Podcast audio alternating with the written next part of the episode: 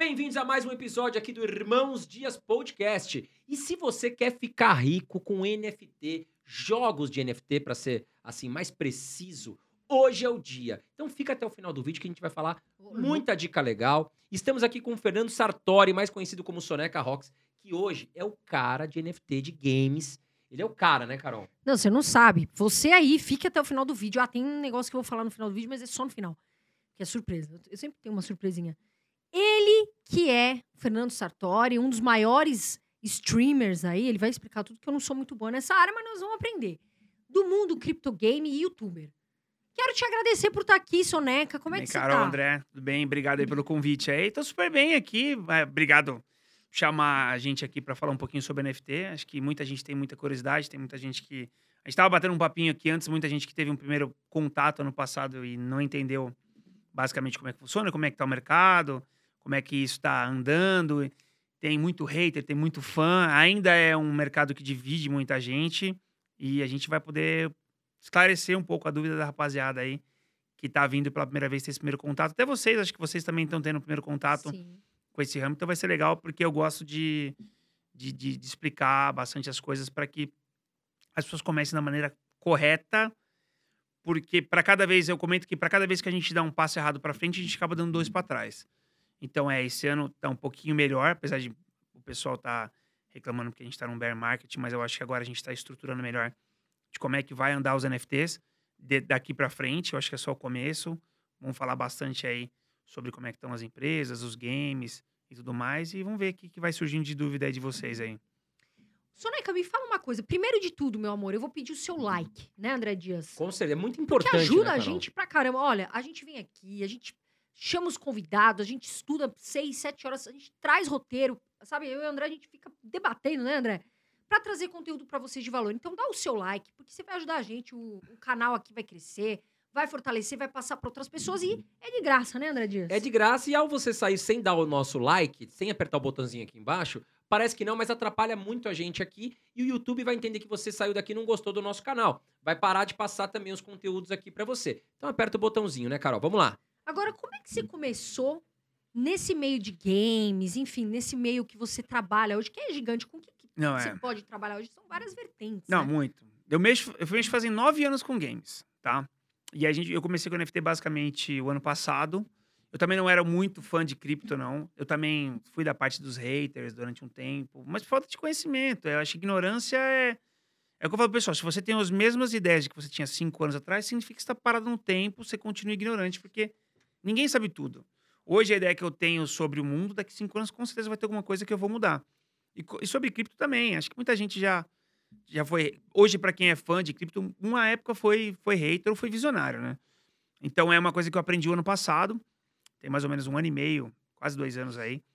Foi um amigo. na verdade, foi um moderador meu que veio comentar, falando que tinham uns games que tava pagando um valor e tal, etc.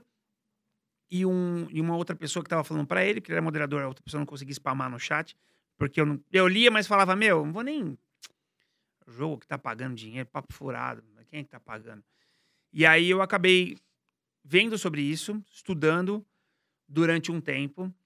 E aí eu fiquei um pouco avisado. Eu não sei se, cê- se vocês comentaram, eu, eu fiquei tão doido, porque assim, por exemplo, eu tinha um canal de nove anos, né, na, na Twitch. Hoje eu tô no- indo para nove anos. E eu tinha uma certa visualização, e depois que eu comecei a mexer com isso, a minha visualização caiu pela metade. Eu perdi metade do meu público nessa doideira. E além disso, eu tinha o que eu tinha de patrimônio, eu tinha um patrimônio que eu tinha guardado, eu usei para investir e eu tinha um apartamento. E esse apartamento eu literalmente queimei ele. Eu queimei abaixo de uns 100 mil reais abaixo do preço para poder colocar tudo nesse negócio. Então, tipo, eu coloquei não só o apartamento, como o dinheiro que eu colocava, como o meu canal que eu tinha. Fiz um vídeo no YouTube. Falei, eu fiz um vídeo no YouTube, eu falei, eu fiz um vídeo tá no meu YouTube até hoje. Eu falei, pessoal, vou mexer com isso, vou ficar rico. Muita gente vai abandonar meu canal. E hoje, aqui, um ano e meio depois, a gente tá vindo para contar a história que eu tinha Corajoso, né? comentado um ano e meio atrás. Você largar, você pegar, né, André, fazer isso tudo, né? O pessoal fala, ah, ele é louco, vai com o que ele tá É, não, fazendo. teve muita gente que a que. pessoa tem que estudar e ter certeza, né, Não é Soneca? fácil. Aliás, até queria saber de você, Soneca. O que é ser um streaming? E como é que se ganha dinheiro com isso? Como é que você ganha dinheiro hoje, Então, basicamente, o streaming é quase o que a gente está fazendo aqui agora. Hoje em dia é um podcast, vocês estão fazendo dentro do YouTube, e eu fico basicamente umas 7, 8, 9 horas por dia, depende do dia, online, fazendo o stream pra galera. Então, por exemplo, antigamente era sobre games, hoje em dia eu mexo com, com crypto e gamble agora, a gente pode até falar depois, né, não é o foco, mas tem, um, tem uns golpezinhos rolando aí de mercado aí que a gente estava comentando Vamos falar com de tudo, gamble só, né, cara? Né? No caso que é cassino e tal. Então é hoje em dia, porque assim, como caiu bastante as coisas, agora tá tendo uns games muito legais, muito legal mesmo. Então hoje tá saindo os games mesmo. Ano passado a gente tinha muito projeto insustentável, ia saindo um atrás do outro. Hoje em dia tá mais estruturado. Muita coisa que tinha ano passado tá bem estruturada esse ano, coisa que não tava ano passado. Até porque o ano passado era um, desbravamento de mercado. A gente não sabia exatamente como é que ia ser. Por exemplo, ano passado, é, vocês me chamaram para vir aqui, só que o que acontece? O meu medo era de eu vir até aqui do mercado que eu não sabia exatamente como é que ele ia funcionar, falar uma besteira e eternizar aquilo que eu falei. Então hoje eu tive uma visão muito boa, que eu acho que o ano passado, quando eu olhei para tudo isso, eu falei: meu, pode ser que eu vou lá falar algumas coisas e a gente estava no hype do bull market. E aí aquilo vai ficar na internet para sempre. E como é que eu vou olhar depois, mais pra frente, e falar: meu, comentei um, cair, né? um, comentei um bagulho que Medo de virar meme, né? Entendeu? E olha como é que tá agora. Então eu acho que eu falei, pô, maneira na hora de a gente. Porque assim, eu nunca fui de muito divulgar muito. O meu negócio foi 100% orgânico. Eu não tinha falando, não tinha Ferrari postada no meu, no meu Instagram. Eu não, eu não ficava chamando Helicóptero. a galera, não entrava no helicóptero, não colocava dentro da Ferrari. O meu canal estourou organicamente. As pessoas falavam, meu, esse moleque tá fazendo dinheiro ao vivo. E aí começou a crescer, crescer, crescer, crescer, crescer, crescer. Até que no final do ano, tudo despencou. E aí, no final do ano, tudo despencou. E a galera que, que, que entrou em, em dezembro perdeu muito dinheiro. A galera que começou antes. Que é onde deu o hype, né? Então, Todo mundo novembro, marketing, né? novembro, novembro foi a época que explodiu mesmo. O CryptoMines foi o que explodiu. é, O CryptoMines estava... Era bizarro. Pagava, tipo... Era um clique por 400 dólares. Nossa. O cara vinha, dava um clique no dia, fazia 400 dólares. E aquilo Ficou insustentável. ficou né? insustentável. Ah, É que assim, hoje em dia é tão fácil falar. Hoje, é, é é claro dizer, falar assim, ah, era uma pirâmide financeira ali, fantasiada e tal. Mas o ano passado, era um pouco mais difícil de poder dizer isso para alguns projetos. Ou, ou- alguns não eram mesmo, eles estão funcionando até hoje. A ideia de game, ela foi criada e desenvolvida, e ela está funcionando até hoje. Outros eram porque muitos desenvolvedores simplesmente cataram o dinheiro e sumiram. Ô, não Soneca, investiram. o que, que eu acho bom falar? Porque assim, a gente tá vendo vários golpes na internet. Nossa, sempre teve. Inclusive, eu quero até comentar, se você me dá licença, Soneca, é, sobre essas pirâmides que se passam por corretoras de coleção de NFT. Nossa. Isso é pirâmide, É. tá certo, pessoal? Ah, ah, vai ter a coleção, não sei o que lá, rende 8% ao mês com NFT. Eu tô até falando isso aqui, Soneca, porque teve um grande amigo meu que, infelizmente, caiu nisso, tá? Ele caiu numa empresa X, eu sei o nome, mas não vou falar aqui agora, que vende coleção de NFT. Ah, eles botam lá um Ah, CEO famoso, nada. que né, tá lá, cheio de dinheiro. E aí, o que aconteceu? Ele colocou o dinheirinho dele lá, os 300 mil reais, coleção Dinheirinho, né? Um dinheirão, né? Dinheiro. não, é, o dinheirinho dele, eu tô falando que é o que ele tem, tudo Sim, que ele sim. tem. Que, que ele conseguiu É, juntar o dinheiro dele, da família. Dinheirinho, eu digo, eu quis dizer É assim, que ele grana, tem. É muita grana. E ele colocou todo o dinheiro que ele tem suado ali, que foi isso que eu E quis perdeu dizer, tudo, né? e simplesmente ele colocou lá nessa, nessa, nessa corretora mentirosa de a NFT. Ah, a coleção tal rende 8%, 10%. No começo você consegue pegar o dinheiro, que a pirâmide ainda tá ali, né? Como disse o Soneca, se, se sustentando. Só que depois você vai pedir um saque maior. Acabou. Você cai, teu dinheiro fica tudo preso, não dá pra sacar. Agora, Soneca, eu só quis falar isso, pessoal, pra fazer um adendo pro pessoal que assiste a gente Uhum, uhum. né, e ter essa responsabilidade para que você, meu amor, pense muito bem nesse tipo de coisa que te oferecem, que vem com olhos de ouro aí, não é? Agora, Soneca, quais são os maiores, por exemplo, golpes, se você Ah. puder citar, Tem muitos. assim, poxa, Carol, isso aqui para as pessoas saberem, para que elas não, não entrem nessa armadilha. Não, tem muitos. A, a diferença é assim, o NFT acabou sendo muito mal visto pelo seguinte fato. Primeiro que a gente teve golpes de desenvolvedores, os desenvolvedores davam golpes, literalmente. A gente teve modelos insustentáveis e projetos não concluídos. Então, por exemplo, é, você começa com o primeiro golpe que é, eu prometo um jogo que vai sair, e aí a gente vende uma moeda, a hora que a moeda sai, a galera compra, e não tem jogo, não tem nada. Morreu ali. Morreu ali. Dá pra você fazer um dinheiro com pump and dump? Dá, que é comprar moeda lá embaixo, vender lá em cima, sair fora e tal.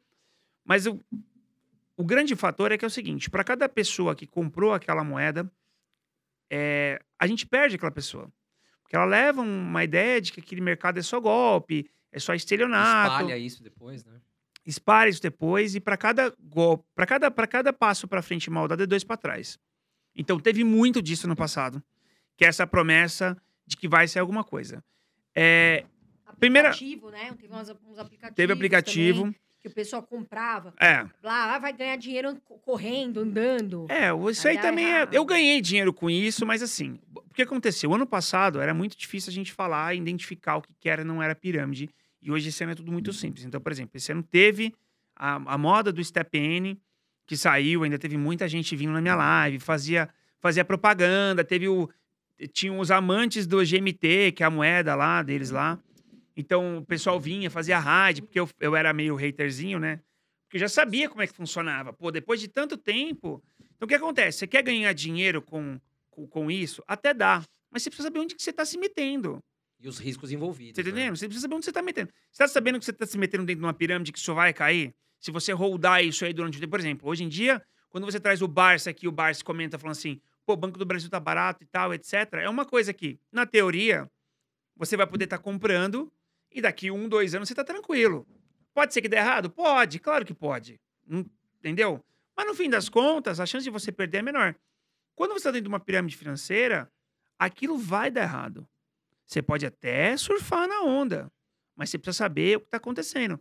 Então tinha muita gente, então, por exemplo, eu perdi muito seguidor, por exemplo, por causa do Bomb Crypto. O Bomb? Crypto. Por causa do Bomb Crypto, que era um jogo que tinha. Então o que acontecia? O ano passado, eu tinha muita gente na minha live. Se eu falasse qualquer coisa, eu mexia o mercado. Porque a gente tinha uma média de 100, 100 120 mil visualizações por dia de pessoas que investiam.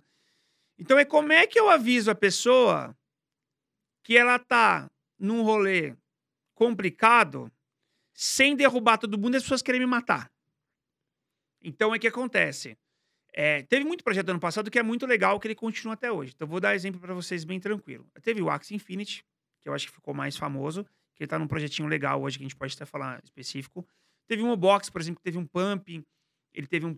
Por exemplo, o box do ano passado, quanto mais ele caía, mais as pessoas me zoavam, mais eu comprava. Então o pessoal zoava e falava, pô, isso só cai, saiu a 4 dólares, bateu 60 centavos. Eu falava, meu, tô comprando, tô comprando, tô comprando, tô comprando. Virou um meme na minha live, era uma zoeira. Pô, é, eles colocavam uma carinha de risada no meio dos os, entendeu? Do Mobox. E eu falava, beleza, tô comprando. Ele bateu de 60 centavos pra 15 dólares.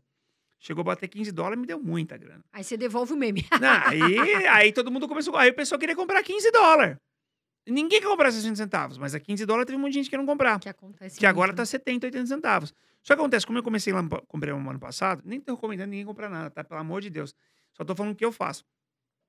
Eu, eu voltei a comprar agora. Então, por exemplo, se fosse uma pirâmide financeira, já teria caído, já era. Então é, pô, esse ano, esse mês, eu continuo comprando. Eu comprei quando tava 60 centavos, eu comprei quando tava 10 dólares, eu comprei quando tava. A, a 15 dólares eu vendi, não vou mentir, não. Eu vendi quando bateu muito Fez alto lá. fez um eu vendi. Tem que Lucão, saber né? o momento de entrar e de É, sair, eu né? vendi.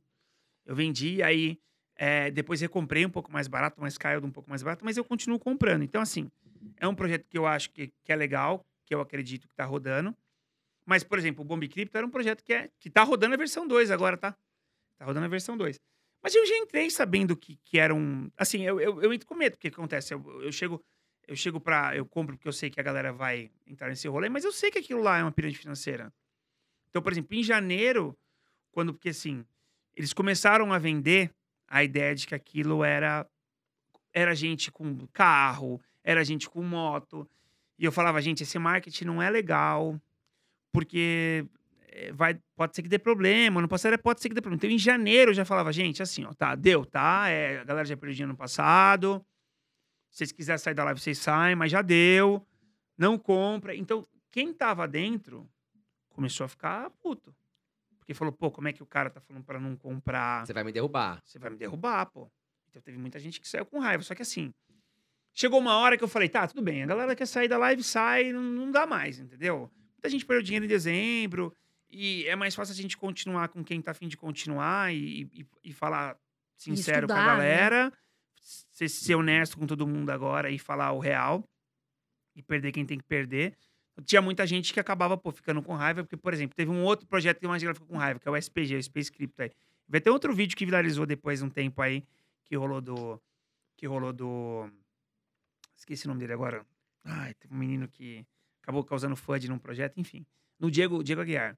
E aí muita gente falou, pô, ele fez a mesma coisa no SPG. E o SPG foi um golpe. Vocês não entenderam. O pessoal acha que fui eu que fiz FUD no projeto que ia causar medo, né? Dúvida em no pessoal, mas não, era um golpe. Então, na verdade, esse Diego Garcia, ele meio que deu um golpe Não, na galera. Não, Não ele. Não, não, não, não, não, não. Não teve golpe nenhum do Diego. Não. Não, não, não. Eu perguntei porque eu não sei. Não, o que aconteceu foi o é, seguinte: o Diego, no ano passado, ele fez o seguinte. é, ele tinha um, ele tem um, um grupo dele de pump and dump lá e tá tudo certo. Não tem regulamentação em criptomoedas, ele tem um grupo dele. e Ele é um mais. youtuber, é isso ou não? Ele é um youtuber, é um. Ah. É legal você Ah. pra explicar o ele que, é que um é pump and dumping É. pro pessoal que não, não conhece, né? Pump and dump é mais ou menos quando você faz o seguinte: vai sair alguma coisa, vai lançar, você tem um grupo fechado que causa um hype. Então, por exemplo, o pessoal gosta muito de comprar na alta e vender na baixa. Essa é real. Sim, O, o público, no geral, gosta muito de comprar na alta. É um meme real mesmo. sim. E quem mexe com pump and dump compra na baixa e vende na alta. Tipo Elon Musk. É, o Elon Musk faz muito disso. O Musk compra na baixa, vendeu os Bitcoin, agora dele lá, que Ele saiu. infla, É, ele aí infla- depois ele vende, É, dá um motivo lá, meio xoxo, então. mas já botou muito dinheiro no bolso. Não, né? já. E depois ele compra lá de novo, né? Depois ele compra de novo. Então o que acontece? Ele cria o FOMO, né? Que é o, é o Fear of Missing Out, que é o medo de ficar de fora. Chega pra você e fala, meu, isso aqui tá dando muito dinheiro e tal, não sei o que lá. E aí você fala, ah, sei lá, isso aqui não tá dando não. Aí você fala, meu, tá 50 centavos. Aí você fala, pô, agora tá um, tá um dólar. Aí um e meio. Pô, tá dois. Você falava, caramba. Pô, mas quando tava um dólar, eu achei que tava caro, porque chegou a bater 50 centavos, agora tá dois, pode ser que virar quatro. Então você entra naquela e, pô, agora não posso ficar de fora, e aí você paga da 2 dólares, cai pra 50. Então, é, esses grupos são grupos que, pô, fomentam isso, faz a movimentação e tal, eles compram, gera movimentação em moeda, que seja NFT e tudo mais. A galera entra na onda, compra lá depois, acaba comprando na alta, os caras vendem e tal. derruba. E tá tudo bem, é, o mercado, o Não mercado tá é assim, regulamentado, não tá dentro da lei, regulamentado, né? tá dentro da lei. Aí o que aconteceu foi que é o seguinte, ele tinha feito um target para chegar num target do grupo dele, tava tudo mais, tudo certo, era pumping. E aí ele falou, o alvo é esse, é, vende, tem, um- tem informações privilegiadas, que 700 dólares vai todo mundo vender. E, meu, bateu o target dele lá, começou a vender, começou a rolar um pânico enorme no mercado, porque todo mundo falou, meu, os americanos saíram agora. E o negócio foi tipo assim, ele bateu 850 dólares e caiu para 10, assim, depois de, sei lá, 15 dias, 20 dias. O negócio foi bizarro. E tinha gente que tinha carro, Hum. Tive gente que devia ter casa lá na brincadeira, entendeu? E assim, o problema não foi que ele, que ele falou que ia cair. O problema foi como ele fez. Porque no fim das contas, ele tava meio que comemorando que tava caindo e tal. Ele não foi muito inteligente, né? Ele não foi uma pessoa muito inteligente. Porque Ele Demonstrou poder- na cara dura que ele fez uma jogada. né? É, ele, ele ele poderia ter feito, ele poderia ter sido mais inteligente, que foi daí que eu percebi que não era um cara muito esperto. Ele poderia ter usado e falado, gente, tal, eu tô protegendo minha galera aqui e tal. É, pô, foi mal, desculpa aí que vocês perderam dinheiro, mas eu sabia que ia acontecer e, e no fim das contas, é, só tô protegendo a galera do meu grupo. Pô, o pessoal é que ele tá no grupo dele. Porque, pô, o cara tem informação privilegiada. Pô, o cara fez isso pra defender a galera dele, mas ele. Aí ele quis falar: não, tá caindo mesmo, isso aí. É furada, vende mesmo. Quem não vendeu, vende agora. E aí a galera que tava perdendo dinheiro ficou, meu. Começou, saiu vendendo tudo. Não, a galera ficou desesperada, a galera ficou puta com ele. Ele teve que sair de metralhadora na rua. Meu Ele fez, ele fez Deus. history dentro do carro dele com metralhadora dentro do carro. Pra se proteger Falando da pros caras virem pegar ele. Caramba, Tipo assim, o cara completo- grave. Então, nem pode no Brasil, não sei Ou nem como é que tá seja, solto. Ele incentiva muito a galera a comprar a moeda infla, porque É. todo mundo vai comprar. Isso, mas tá tudo bem até aí. Até aí tudo bem. Aí depois ele faz Só o caminho na inverso. Aí, aí, aí quando Isso. inflou, ele vende, Isso. ele bota a grana no bolso. Aí depois, quando a galera percebe que o projeto tá insustentável, a galera começa. É, muita gente começa, a começa a cair. sair e aí É. começa a despencar. Ah, mas aí tá tudo bem, entendeu? Até tudo bem. Eu tenho, eu tenho um grupo, eu tenho um grupo Não, mas ele quer fechado dizer também. que ele tem um grupo, né? Ele tem uma, uma comunidade. a dele questão, a que é- questão é foi como ele teve um embate com a comunidade, entendeu? De querer dizer que tinha que cair mesmo, que e ele dava risada cada vez que caía, ele postava. E meu, Hum. tinha uma galera que tava desesperada. E aí o cara falava: "Agora vai a zero". Então, tipo assim, o pessoal Ele provocou, né? É, ele ficou provocando. Ele, ele poderia ter sido inteligente, ele não foi. A questão não foi o como ele fez o rolê. Não foi o que ele fez, foi como ele fez o rolê. E o pessoal acabou pegando muita raiva dele naquela época por conta disso. Ele poderia ter transformado, se ele fosse um cara inteligente, ele poderia ter transformado aquilo lá num business pra ele. Que era trazer a galera falando, pô, eu tenho informação privilegiada e tal, se você vier pro meu grupo aqui, e arrumava uma galera VIP e tal, e ele preferiu jogar tudo isso pro alto. E aí eu falei, mano, esse cara aí, com certeza não é ele que administra o grupo, ele deve ter uma galera por trás que, que administra pra né? ele, que cuida pra ele, deve ser só o, o marketing da, da- do pessoal, que é normalmente que lifestyle, ah, tá Ferrari. Aí ele comentou lá embaixo assim, depois ele, ele, ele comentou sobre o assunto, ele falou assim: Ah, pô, mas é, só aceita, só aceita, como é que é, opinião se o cara tiver duas Ferrari na garagem, entendeu? Tipo, Putz. colocando as duas Ferrari dele que ele tem lá. Então, tipo assim, é, ele, ele, ele, ele segue nessa ideia de, de milionaire pra poder vender o. o- Mas isso é o que mais tem. Mas gente, tem. eu André, a gente comenta muito, e o Soneca agora comentando. Cuidado. Hum. Eu vou falar porque eu tenho um monte de pessoa que a gente conhece. Que a pessoa vai lá, né? Até bati no microfone. Ela coloca um monte de foto dela viajando, Sim. e ouro, e relógio. Eu não tenho nada contra. Às vezes a pessoa tem um estilo de vida que ela pode, ela gosta, enfim. Mas a gente vê muito, né, André, essa- essas pegadinhas. Aí a pessoa vai lá pra uma pessoa que tá, né, mais. Que tá ali, não tá ganhando tanto dinheiro, que gostaria de ter aquele sonho. E essa pessoa, ela já é frágil de mente. Então ela cai. Ah, não, eu vou ter a Ferrari, eu vou ter isso. Mais vale você ter o seu carrinho pago ali, a sua casinha, do que de repente se enfiar numa roubada. Eu tô falando isso porque teve uma massagista minha que a filha dela perdeu carro, casa. Tá cheio das histórias, Carol, você tá vendo, Tô né? vendo. Não, mas é, Eu sei. é verdade. Você até sabe quem é, que eu não vou falar o nome dela pra proteger, mas poxa, caiu Tem que tomar cuidado. e perdeu. Então, pessoal, por favor, é uma- até uma obrigação minha. Eu fico muito, eu fico triste, chateada de ver vocês caírem nesses sonhos que as pessoas têm. Ah, ela tem não sei o que, ela tem não sei o que, ela você tem o que você pode, meu amor. Tá Mas, Soneca, certo. e como que a gente faz pra identificar? Quais são, assim, umas características básicas? O cara é leigo pra identificar, putz, isso aqui pode ser furada ou não, esse projeto aqui me parece interessante. Então, eu vou dar um exemplo agora de como é que tá a situação. A gente tá no bear market mundial. A pessoa fala, ai, caiu o NFT, não sei. Meu amigo, caiu 80% da Netflix, entendeu? Caiu Microsoft, caiu Tesla. Vocês achavam que a foto do macaco NFT ia ficar em alta? Esquece. Despencou, né? O, Caiu. o pra, pra quem não lembra, é aquele NFT que o Neymar comprou do macaco. Mas ele ele é pagou muito uma caro, tá? fortuna e- Ele é muito caro. Mas despencou, não despencou? É, ele, ele despencou de preço, mas ele custa hoje o floor price dele 130 mil dólares. Se você quiser ter um macaco hoje, você tem que pagar 900 mil. Pô, é muita grana, meu Deus. Ele pagou 6 milhões na época e o dele não é floor price, né? O floor price que a gente fala é o, é o mais barato, é o piso. Ele pegou um, um que é top. mais raro, que tem menos no mercado e tudo mais. Mas, tipo assim, dentro do mercado dele que tinha, por exemplo, hoje tá vai, uns 900 mil reais, ele pagou 6 milhões, o dele deve custar um milhão e meio. Uhum. Só que assim, o que as pessoas precisam entender é que por que, que o Neymar comprou? Por que, que o Neymar comprou aquilo? né? Porque assim, se ele tivesse vendido num momento que teve ainda um pump depois, ele ganhou as moedas, ele ganhou as moedas que valiam muito dinheiro, ele não vendeu. Porque pro Neymar não faz diferença. É um patrimônio pequeno. né? Tanto Ele ganhou isso num faz. Ele ganhou aquilo lá por mídia.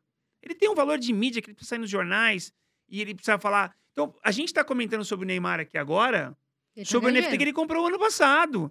Se Queira ou não, nem comprou, hein, Soneca? Se não, comprou, ganhou. comprou. Não, não, não tem Você, isso. você não acha que foi o marketing, não, não? não, da- tem da- como. Não Porque o pessoal existe. fala, pô, lá onde eu moro, lá em Balneário Camboriú, Não, o Neymar existe. comprou a cobertura daquele prédio. Cara, só falam na cobertura do Neymar. Eu Então- falei, é mais fácil a construtora dar pra ele o apartamento que já fez o marketing, cara. Porque todo mundo fala. Então, mas é, por exemplo, é que é o seguinte.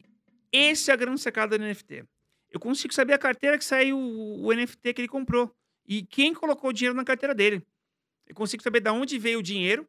Não consigo saber quem colocou. Ah, Mas eu consigo saber de onde veio e consigo saber de quem ele comprou. Então a Yuga Labs, por exemplo, que é a dona do projeto, ela já não detém mais nenhum Bored Ape na carteira dela. Ela tem que ter comprado de outra pessoa. Ela tem que ter comprado de um terceiro. Ela tem que ter comprado da Carol, por exemplo. E aí a pessoa fica sabendo. E eu consigo, na carteira dele, traquear se ele comprou e quanto ele pagou. Por isso que todo mundo sabe o que, que ele tem. Uhum. Então ele tem o Bored, ele tem o Mutante, também, que é da família do Bored Ape lá, que ele comprou também. Então qual que é a grande sacada dele? Mídia. Ele tá falando dele agora. Eu tenho, eu tenho pessoas da Base, que é, que é a empresa que hoje cuida da minha parte de Web3, é, que fez vídeo. Tem vídeo de mais de um milhão de visualização do Neymar. Ele conseguiu criar um marketing para ele de muito dinheiro. Melhor assessoria de imprensa impossível. Você tá né? entendendo? O mercado falou, o mercado de cripto comentou, a gente tá falando aqui hoje, no dia saiu notícia, ele saiu no Globo, saiu no UOL, saiu na Folha, saiu em todo quanto é lugar. Teve gente que opinou, ah, isso é idiotice, a foto dele... do me-". Ele comprou mídia. Então você acha que todas as pessoas, por exemplo, você acha, por exemplo, NFT caiu muito. Caiu. Despencou. Mas você acha que muita gente fala, ah, Carol, não vou investir em NFT porque eu não entendo. É o fim dos NFTs. Não, não. O que, que você não. acha? Por que, que uma pessoa, o que, que é vantajoso ela comprar um NFT? Porque Não, às é vezes eu não entendo É, muito bem. começou agora o NFT. Então, por exemplo, vamos lá, vamos começar até do básico, tá? Do básico para quem tem hoje. Eu vou dar um exemplo para vocês. Vocês mexem muito com investimento. Sim. Se hoje, quem tem, vai, dois mil reais para investir hoje, de tudo que vocês já vieram aqui, quanto você acha que com dois mil reais você consegue fazer por mês? De tudo que vocês já entrevistaram aqui. Cara, de forma assim, fixa, assim, com, com segurança, hoje 15% ao ano. 15% ao ano. Se eu falar pra você, com dois mil reais hoje, dá para você fazer uns 3, 4 mil por mês? Ah, absurdo, é. Entendeu o que eu tô falando pra você? né? Então, por Entendi. exemplo, como é que hoje. Vamos exemplo, eu vou dar, vou dar algumas maneiras quem tem um capital muito pequeno. Por exemplo, duas maneiras hoje que tem para você fazer dinheiro dentro de NFT hoje. Então, hoje, o que- o pessoal pensa assim, igual você comentou, ah, o NFT caiu muito. Só que acontece, hoje você tem, vamos, vamos- eu vou dar um exemplo vai, do Axie Infinity, que é mais fácil, todo mundo conhece. Então, por exemplo, o Axie Infinity na alta vendia 50, 60 mil Axies por dia e o Axie custava 400 dólares for price, 350 dólares for price, que é o mais barato. Hoje em dia o for price é 7 dólares mais ou menos e vende 10 mil. O que a pessoa precisa entender é que ela não vai vender os 10 mil NFT, ela precisa vender dois. Então, eu vou dar um exemplo aqui. Se você pegar hoje, dos 10 mil NFTs que vende, você vender três, vamos colocar três, três é seu desses aí. Vamos colocar aqui, um deles você ganha 10 dólares, o outro você ganha 10 dólares e o outro você comprou errado e não ganha nada. Você compra e venda porque você está desesperado, porque você tem pouco capital, vai dar errado a sua compra. Você vai conseguir fazer 20 dólares por dia. 20 dólares por dia. Você vai precisar, porque assim, o preço médio hoje dos Axis bons está em torno da casa dos 100 dólares. A gente está falando de torno de uns 550 reais, mais ou menos ali.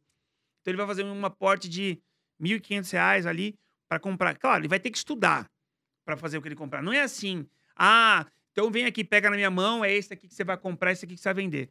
Por exemplo, então o mercado, o mercado do Axie funciona assim. Agora acabou a season. É, dura 30 dias. O mercado. O Axie distribuiu 800 mil dólares essa semana. E dava para jogar de graça. Tipo assim, para quem jogava de graça, dava para fazer uns 50 dólares por mês. O governo tá se matando para distribuir 400 reais hoje para todo mundo.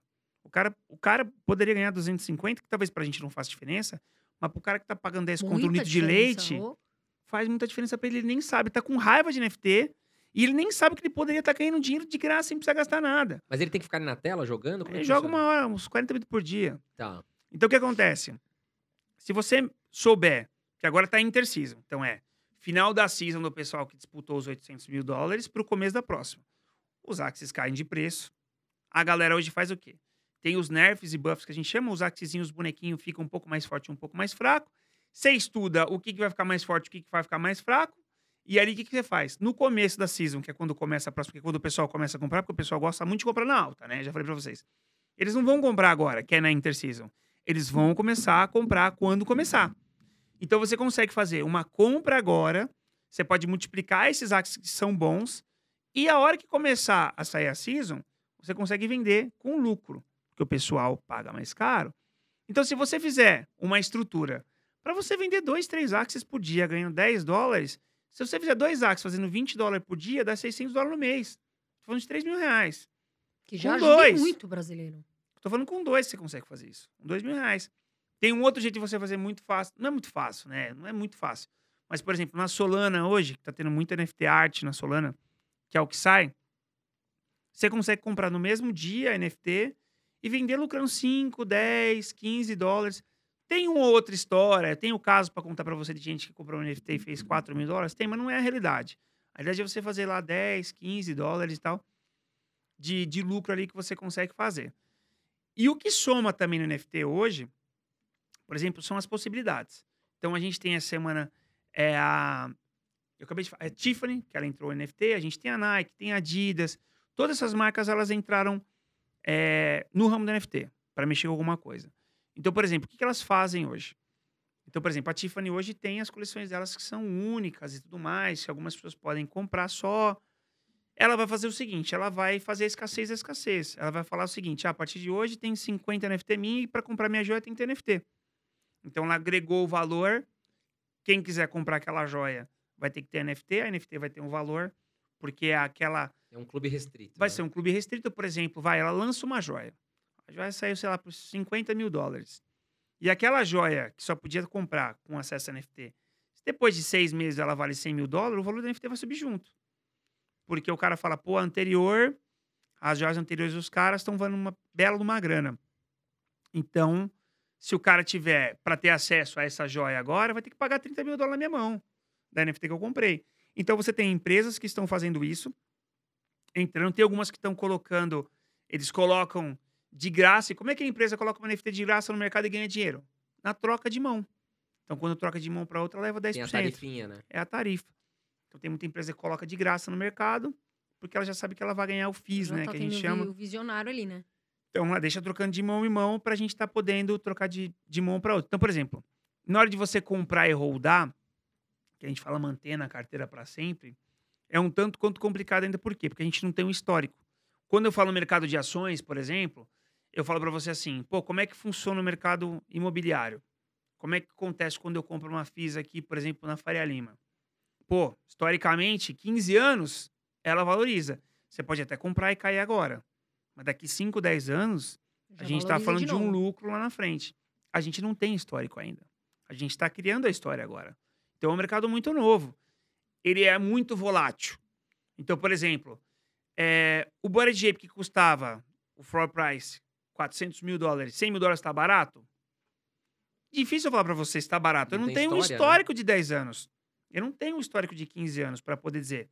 O que eu consigo fazer, pô, aí o Galebs que controla por trás é uma empresa séria, é o que mais, mais vale hoje no mercado. Eles entregaram dinheiro para todo mundo que rodou um, um Bored Ape ou um mutante. Eles fazem, prometem, cumprem o que, que eles fazem. Se isso daqui um ano, dois anos vai valer, ainda é uma dúvida. Tem projetinhos que são bons, por exemplo, hoje. Então, eu vou dar um exemplo. Para agregar todo mundo. Então, projetos que teve com games. Games são jogos. Projeto que foi incrível, por exemplo. O Mira, que é o Mi4 aí, mais conhecido como, como Mi4 da galera. Ele criou um negócio bem legal. Era um jogo de Web 2 e virou Web 3. Web 2 é basicamente um mercado centralizado que oferecia produto, serviço, como forma de monetização. Então, você entrava no projeto, ele era de graça e você pagava pelo serviço. Na Web 3, a gente tem produto que é de graça, na grande maioria das vezes, quando a gente fala de games, só que você consegue monetizar se você quiser. A pergunta para você saber se você está caindo ou não dentro de um golpe é quem é que está pagando por aquele produto? Então, por exemplo, se quem está pagando pelo produto é alguém que está comprando o produto para fazer dinheiro e você faz dinheiro com o cara que está fazendo dinheiro, você está dentro de uma pirâmide. Então, por exemplo, eu coloco mil reais e o, a justificativa do cara que está comprando outros mil reais é ganhar dinheiro igual você está ganhando aqui, você está numa pirâmide. Quando você está dentro do Mi4, por exemplo, que é um jogo, é o cara está trocando entretenimento por dinheiro. Então você está vendendo o teu asset, a tua arma, o teu item, o teu personagem ou a tua moeda para um cara que está trocando por entretenimento. Ele está pagando. Pode ser que ele queira vendê-lo na frente também, mas no fim das contas, se tudo der errado, ele comprou uma arma, ele comprou uma moeda para deixar o personagem mais forte, ele comprou um item, ele trocou por entretenimento. Então ali a conta bate, a conta fecha.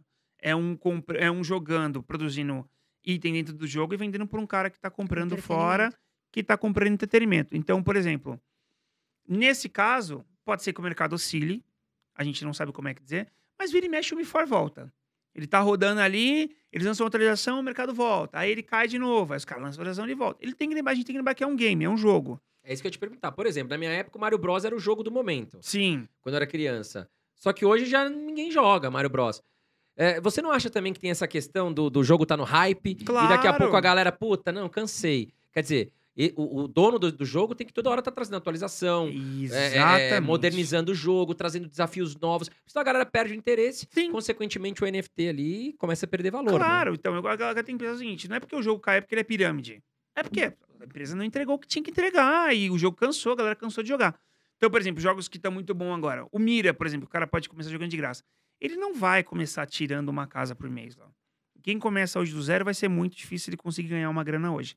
Ele vai ter que estar inserido numa guilda, ele vai ter que ter um personagem bom, ele vai ter que estar disputando as guerras, ele vai ter que ter um bom relacionamento, porque lá dentro a guerra é enorme, que vale muita grana. Você tem hoje, por exemplo, o Nino Kuni, que é um jogo muito legal, divertido também, que a empresa A moeda tava só caindo, caindo, caindo, caindo, caindo. Eles resolveram, deram um jeito. Ela voltou a subir e se manter do jeito que tava. Então o cara consegue brincar, ele joga de graça, ele consegue sacar um dinheirinho lá por mês, uma renda extra. Você tem um Axie Infinity, que o Axie Infinity você consegue jogar de graça hoje, por exemplo. Para cada season ele tem uma recompensa, pros, a última season deu 800 mil dólares. Começou a partir de 40, 50 dólares até 8 mil dólares para quem estava em primeiro. Vai ter o torneio mundial de Axie Infinity agora, vai valer mais meio milhão de dólares. Então é bastante dinheiro. Assim, tá 250 mil dólares na primeira fase, 250 mil dólares vai ser na segunda fase. Eles vão levar os jogadores lá para Barcelona para poder estar tá jogando. Vai ter presencial, vai ter torneio. Então, tipo assim, é, tem coisas que você, para quem tá fora de Web3 e tá com medo de investir, tem coisas que você começa a partir do zero. Você começa. O Axie Infinity, por exemplo, vai, vamos supor, agora eu sou leigo, eu mesmo sou leigo. Uhum. Pô, vou jogar, eu vi aqui o Soneca falando, Legal. vou abrir, vou me. vou- Como é que funciona? Vou me inscrever, vou entrar no site deles, vou criar um boneco. E aí eu tenho que conquistar as coisas pra ganhar o Não. dinheiro ou não? A o jogo já vai te pagar só por você estar ali jogando. Então vamos lá. O Axie Infinity está migrando agora para a versão 3 deles agora, que é onde eles prometeram no passado tá entregando agora. Então o Axie Infinity você começa a partir do zero, você entra lá, ano passado você precisava comprar os Axes, não tinha jeito. Esse ano eles vão dar cinco Axes de graça para você. São cinco Axes, vamos dizer assim, são únicos, porque só quem é free tem eles. Inclusive o Axe mais forte que existia era um Axe free do jogo. Agora teve uma nerfadinha, né? Ele ficou um pouquinho mais fraco aqui agora. Vamos ver como é que ele vai ficar nessa season. Você vai ganhar os seus cinco Axes. Você entra, baixa, pode jogar no celular, entra no site deles lá, baixa ele, joga no celular. E ele vai te pagar por rank. Como é que ele vai te pagar? A pergunta que fica é da onde vem o dinheiro? E o dinheiro hoje do Axie Infinity vem das pessoas que holdam a moeda XS hoje. Que inclusive foi a moeda que mais teve valorização no passado. Teve um monte de gente vendendo que, é, que sabia que ia subir Bruno, e tudo mais. Inclusive, foi real, a Empíricos mesmo, em janeiro, tava dando uma XS para quem fez assinatura e lá deles lá e tudo mais. E eles acertaram mesmo. A moeda saiu de um dólar para 150. É claro que nem eles compraram um dólar e venderam a 150 e holdaram no meio do caminho. A gente comprou um dólar quando bateu 3, vendeu. É, vende, dificilmente alguém holda até o pico máximo, mas ela teve essa valorização. Só se tiver uma bola de cristal, né? Ou uma muita sorte, cristal. né? Soneca? É. Igual ações também. O cara Então. que vendeu o Magazine Luiza lá no topo se deu muito bem, comprou na mínima. É difícil. né? Exato. Aí ganha, agora cai, ai meu Deus, o que, que eu faço, né? Aí fica desesperado. É exatamente igual, não é tanto diferente disso, não. Então, por exemplo, quem está holdando a moeda hoje em dia é quem definitivamente vai estar pagando pelo, pelos jogadores que estão lá. Porque você tem a moeda hoje parada, você comprou, eles vão distribuir é, aquela moeda e o cara vai poder vender. Aí A pergunta que fica, pô, a moeda vai cair ou não vai cair? A questão é que é o seguinte, é um ganha-ganha porque para quanto mais jogadores jogando Axie Infinity, para quanto mais gente jogando Axie Infinity, mais a moeda vale. Quanto mais a moeda vale, mais eu distribuo dinheiro. Então é, na conta é, entra uma galera que vai vender moeda para poder fazer dinheiro, entra uma galera que vai holdar a moeda que ganhou porque acha que vai valorizar, e no fim das contas o jogo continua sobrevivendo e ele continua andando e eles começaram a dar um resultado agora, o resultado que a gente espera realmente como um jogo sustentável no longo prazo, esse ano. Porque o Axie Infinity no passado tinha virado um emprego, né?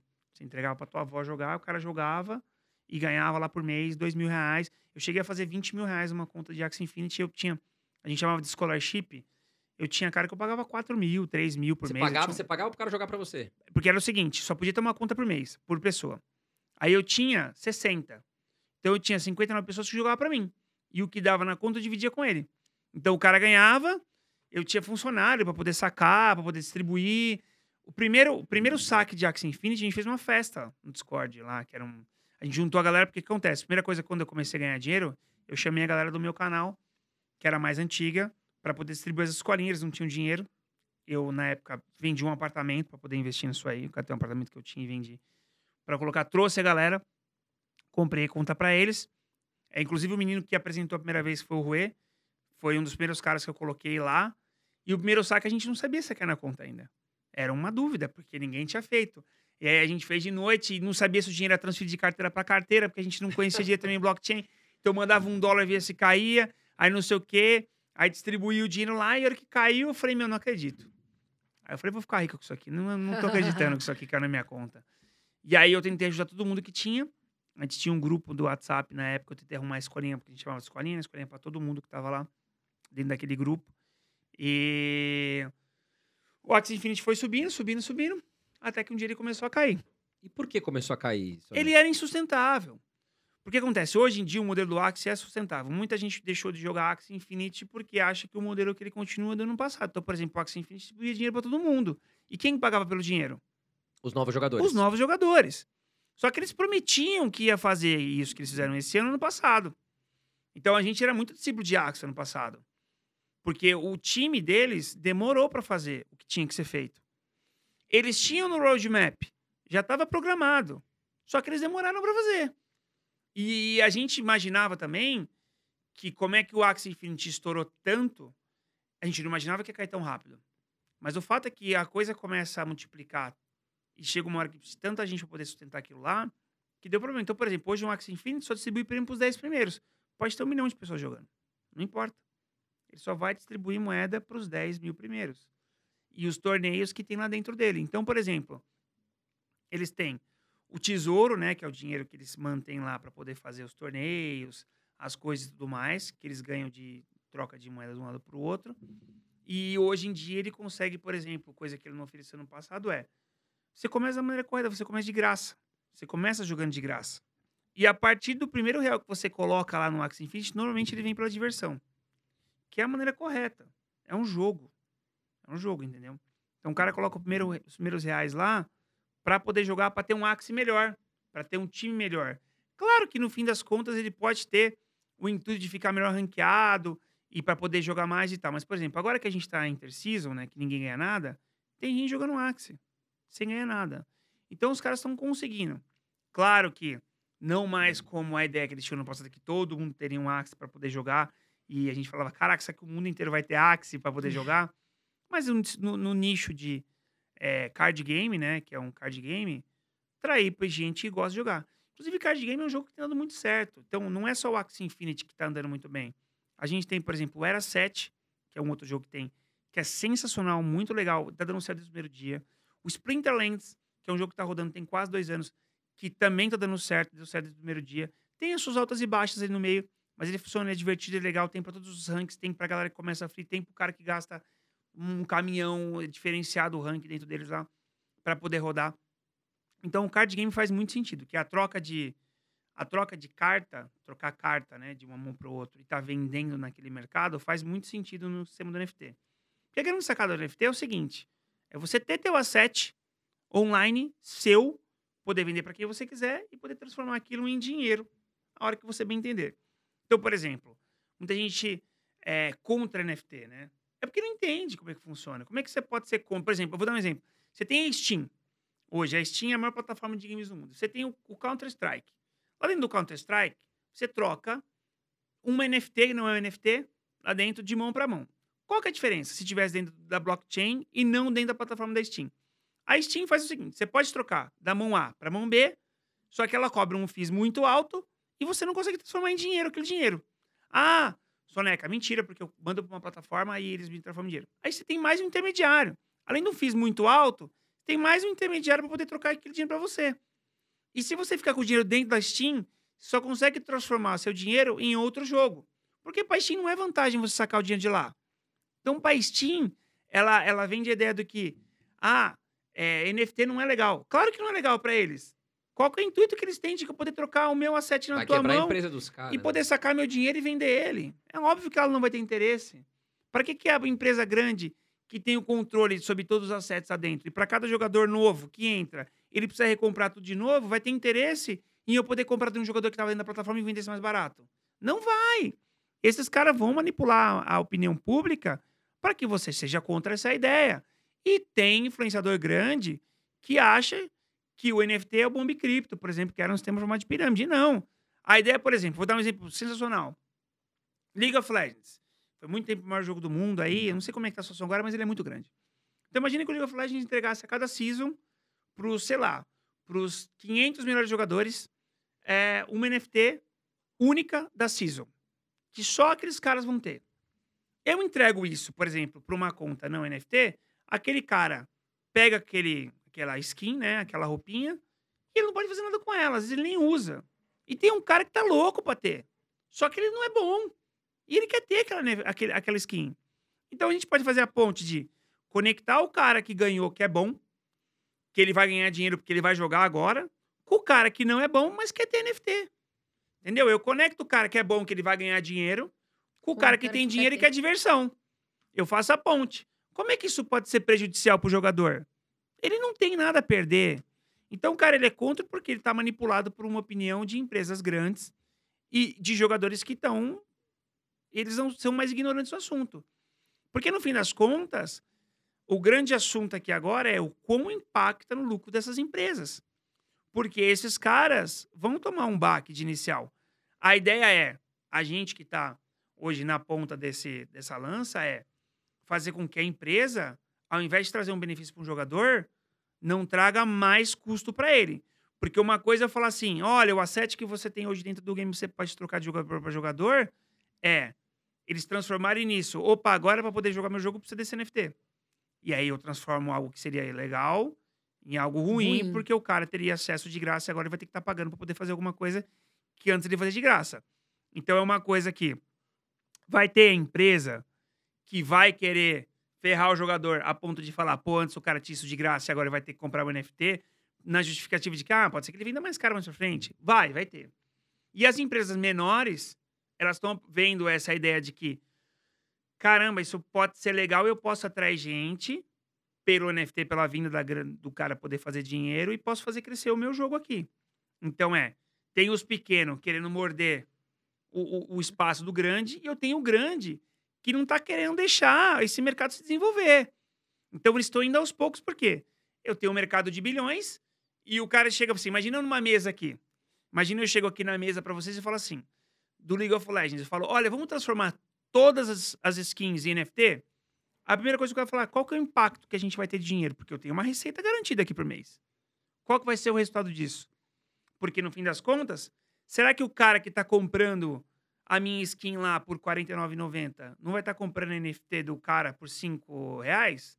E ao invés de eu ganhar R$ 49,90, eu vou ganhar 10% de 5 reais, que eu vou ganhar 50 centavos. E você vai desmontar meu faturamento aqui? Então, é, a questão é, até que ponto a gente vai conseguir introduzir isso dentro do mercado ser saudável, lucrativo para a empresa e benéfico para o jogador? Porque essa é a questão a partir de agora. Quem está fazendo muito bem isso que eu comentei é o Mira. O Mira está fazendo isso. Só que eu não sei como é que tá o mercado, por exemplo, se ele não fosse NFT, o quanto estaria faturando. Precisa botar na balança isso. Então é, o cara que está assistindo hoje aqui, que está vendo e tudo mais, ele precisa entender que, feito da maneira correta, só traz benefício para ele. Ele tem um monte de coisa jogada lá na conta dele que ele nunca vai transformar em dinheiro. E tem um cara que quer ter o que ele tem e que também não tem acesso a comprar o que ele tem. E a gente tá falando de vários jogos. Então, por exemplo, é, Tibia. Tibia já é um jogo que desde sempre tem essa venda de asset. Então, armas, itens, o dinheiro tem no Tibia Coin. Os caras são precursor. Jogador de Tibia. Hoje vai, vai sair um jogo novo, por exemplo, chamado Raven Quest. Os caras de Tibia já estão tudo de olho. Por quê? Porque os caras fazem dinheiro tem uma década. Pra esses caras é, de NFT, é que assim, o NFT legaliza o que o jogador de RPG já faz, que é vender dinheiro, vender item, vender arma. Só que não pode. Se for pego, é, é banido. Entendeu? Se foi pego hoje, é banido. Legaliza, ou se- ou seja, um mercado que Isso. assim, pô, eu, eu tenho um capacete top, quero vender ele. Mas antigamente eu tinha que vender num sistema de games que aquilo não poderia virar dinheiro.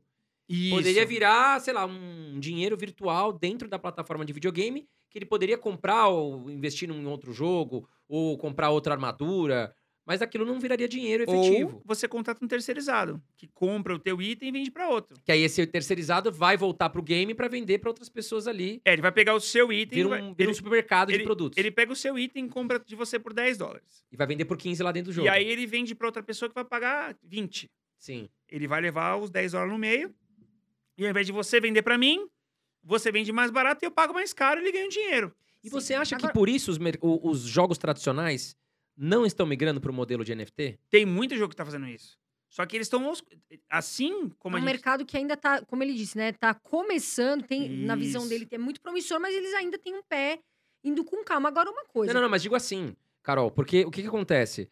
Os jogos tradicionais que estão ainda no formato game, Hum. não dentro de NFT, eles poderiam migrar para o sistema de Poderiam. NFT, mas não estão migrando justamente por um interesse, então, da empresa financeiro. financeiro, né? Claro. Agora, me fala uma coisa, Soneca. Teve uma história que teve uns hackers Sim, que, no fundo, eles foram hackeados e tiveram que devolver todo o dinheiro. teve. O que foi que aconteceu nessa situação? Foi assim, teve duas. Teve uma, teve uma história na Solana que aconteceu o seguinte: eles entraram dentro dos Discords. Eles, na verdade, hackearam o bot que cuida do Discord. E lá dentro eles espalharam é, nos projetos que ia ter um lançamento de coisa nova, que ia ser na hora, e os caras acabaram entrando. E como era Discord oficial, muita gente acreditou e colocou lá o acesso, deu ah, eles acesso. hackearam essa, O essa Discord. plata- Eles hackearam a plataforma que Entendi. cuida do Discord. E aí todo mundo E acreditou. aí, eles divulgaram no Discord oficial das- das- dos projetos mesmo. Nossa, aí todo mundo acreditou, É, claro. todo mundo acreditou, uma galera acreditou. Teve uma galera que. come- O, o assunto corre muito rápido. É, aí uma- teve uma galera que foi hackeada e o que aconteceu? A Solana descobriu que tinha uma galera sendo hackeado e o que que ela fez? Ela catou e colocou um FIS de 95% em cima das NFTs que foram roubadas. Então, na hora que o cara roubou as NFTs e colocou lá para vender porque ele queria se fazer rápido da- das NFTs que ele tinha para fazer dinheiro, a Solana imputou 95%, que era o máximo que eles conseguem Travou colocar na rede. E a hora que eles venderam, por exemplo, 100 dólares, eles só receberam 5, eles cataram os 95 e devolveram pro dono do- das, das artes que tinham sido roubadas. Então, os caras que, que foram, que Assaltados. hackearam, ele acabaram perdendo na hora da Feitiço virou venda. contra feiticeiro, E o né? cara que tinha colocado lá, ele acabou recebendo o dinheiro de volta. Assim, muita gente não gosta disso, porque isso acaba sendo centralizado, porque a galera gosta que deixa descentralizado Centralizado. mesmo, quer deixar o mercado livre, que na teoria o cara perdeu porque tinha que perder mesmo, e o dono do negócio tinha que se virar e cobrir o rolê, entendeu? Pagar pra ele o valor que tinha que pagar, porque o Discord era oficial. O que aconteceu com o Axie também. É, eu ia falar disso. Teve um negócio de, hackea- de hacker lá, não teve? Não, teve um hackeamento bizarro, né? De 650 milhões, não foi de dólares? 650 milhões de dólares. Foi o maior louco. hackeamento da história da blockchain. Meu Deus. E aí, como é que ficou essa situação? Agora a gente sabe o que aconteceu. Agora a gente realmente sabe o que aconteceu com o Axie Infinity, é uma coisa bizarra. Eles mandaram via LinkedIn para os funcionários do Axie proposta de emprego. E aí, os caras do Axie acabaram, os caras que estavam trabalhando lá dentro, acabaram vendo que tinha uma proposta de uma outra blockchain, oferecendo um salário muito alto para eles lá, e eles acabaram abrindo um PDF que tinha um cavalo de Troia dentro. Pô, Aí o que aconteceu? Dentro da Ronin, a gente tinha nove nodes que a gente chama. Tudo em blockchain funciona assim. Tudo é em nodes. Então, por exemplo, quando você faz uma mineração de Bitcoin, o Bitcoin é muito descentralizado porque é o seguinte: tem milhares de nodes pelo mundo e o Bitcoin, a rede, escolhe aleatoriamente 12, 16 nodes aleatórios para poder confirmar uma transação. E aquela transação precisa ser a maioria dos nodes mais um para poder confirmar. Então ele rastreia da onde saiu o primeiro Bitcoin, vem acompanhando se aquilo é uma moeda certa, correta, não é uma falsa, porque não tem Bitcoin falso no mercado. E aí aquele node fala, tá validado, é um Bitcoin verdadeiro, pode transferir para a carteira de lá. Então na Ronin, eles fizeram um negócio que é, por isso que muita gente não gosta de centralização. Lá tinha só nove nodes dentro da Ronin. E aí esses caras fizeram é, esse sistema de poder. Eles acharam quem eram as pessoas que estavam dentro, que tinham acesso às máquinas que tinham os nodes, armaram esse cavalo de Troia e eles sabiam que lá dentro tinham nove. E eles conseguiram hackear um de começo. Só que eles pegaram uma senha e a senha era igual para outros três. E aí, de uma tacada só, eles hackearam quatro máquinas. Quatro nodes. Eles precisavam de cinco, que é metade mais um. Tinha nove, então cinco eles autorizavam a transação. E aí eles conseguiram hackear mais uma pessoa que foi pega E foi aí o pego dinheiro, pelo- em vez de ir pro lugar certo, ia só pra uma empresa. Não, aí eles fizeram o seguinte: eles pegaram esses cinco nodes e agora eles tinham o controle da rede. E aí eles foram lá, e a, e a rede funciona assim: tem ETH e lá dentro você tem WETH. Qual que é a diferença dentre deles? ETH é a moeda verdadeira, é o Ethereum. E o WETH é uma moeda pareada ao ETH que eu te entrego e falo, vale um ETH, só que você circula na minha rede, o meu FIIs é muito mais baixo para você transicionar. Ao invés de na época custava, por exemplo, 120 dólares, 100 dólares fazer uma transação de ETH, dentro da minha rede vai custar de graça. Ele fazia isso e entregava para o cara um vale ETH, ele ficava trocando entre eles ali, não pagava nada. Foi por isso que deu boom muito grande no Axie Infinity, foi porque ele diminuiu o FIIs da ETH custava 100 dólares, então pra, na hora de vender um Axie, você vendia o Axie por 200 dólares, 100 dólares de taxa. E aí, do nada, ficou de graça. Aí, o que acontecia? Então, as pessoas que estavam dentro da rede da Ronin não tinham Ethereum na carteira. tinham é, WETH, que é um vale Ethereum. Só é Ethereum mesmo quando sai da rede, Sim. quando vai para blockchain. Ali é uma layer 2 que a gente chama, que é uma segunda camada da blockchain. O dinheiro mesmo ficava com a Ronin. E aí, a hora que o cara entrava, jogava dinheiro para Ronin, eu te entrego um vale Ethereum, você fica circulando ele, a hora que você sai, você pega de volta e saca para rede, e aí você vai com o teu Ethereum mesmo, que é a moeda Que é o que vale, né? que é o que realmente. vale mesmo. Então, é, você fica com uma confiança de uma layer 2, por isso que muita gente não gosta da centralização. E o que, que o cara foi? Ele sabia que tinha uma quantidade X de ETH, porque dentro da blockchain você consegue saber o quanto que tem dinheiro em tudo, o que, o que movimenta, você não sabe quem movimenta, mas sabe é, o que está movimentando ali. Né? E- do blockchain, né? Que é. fica ali como se fosse um caderno, né? Digital ali. Você consegue ver como um livro aberto. Você consegue saber se agora Isso, tem um livro, movimentando. Isso- é, caderno. faz. livro. Você consegue saber se tem um milhão de dólares sendo movimentado agora. Você não sabe quem está movimentando, mas você sabe que está movimentando. E aí eles deram um comando para sacar todos os ETH da rede para fora. Então a galera tinha WETH, mas o ETH mesmo estava na carteira da Ronin, dos donos do Axie. E com o controle da rede, o dinheiro sacou.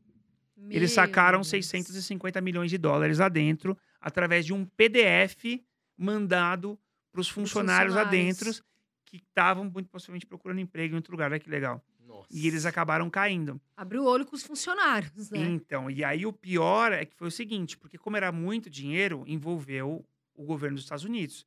Porque com 650 milhões de dólares na mão, de cara eu achei, esse cara vai devolver, porque ninguém consegue lavar 650 milhões de É, dólares. É muito exatamente. dinheiro. Eu falei pros caras, é muita Muito burrice, dinheiro.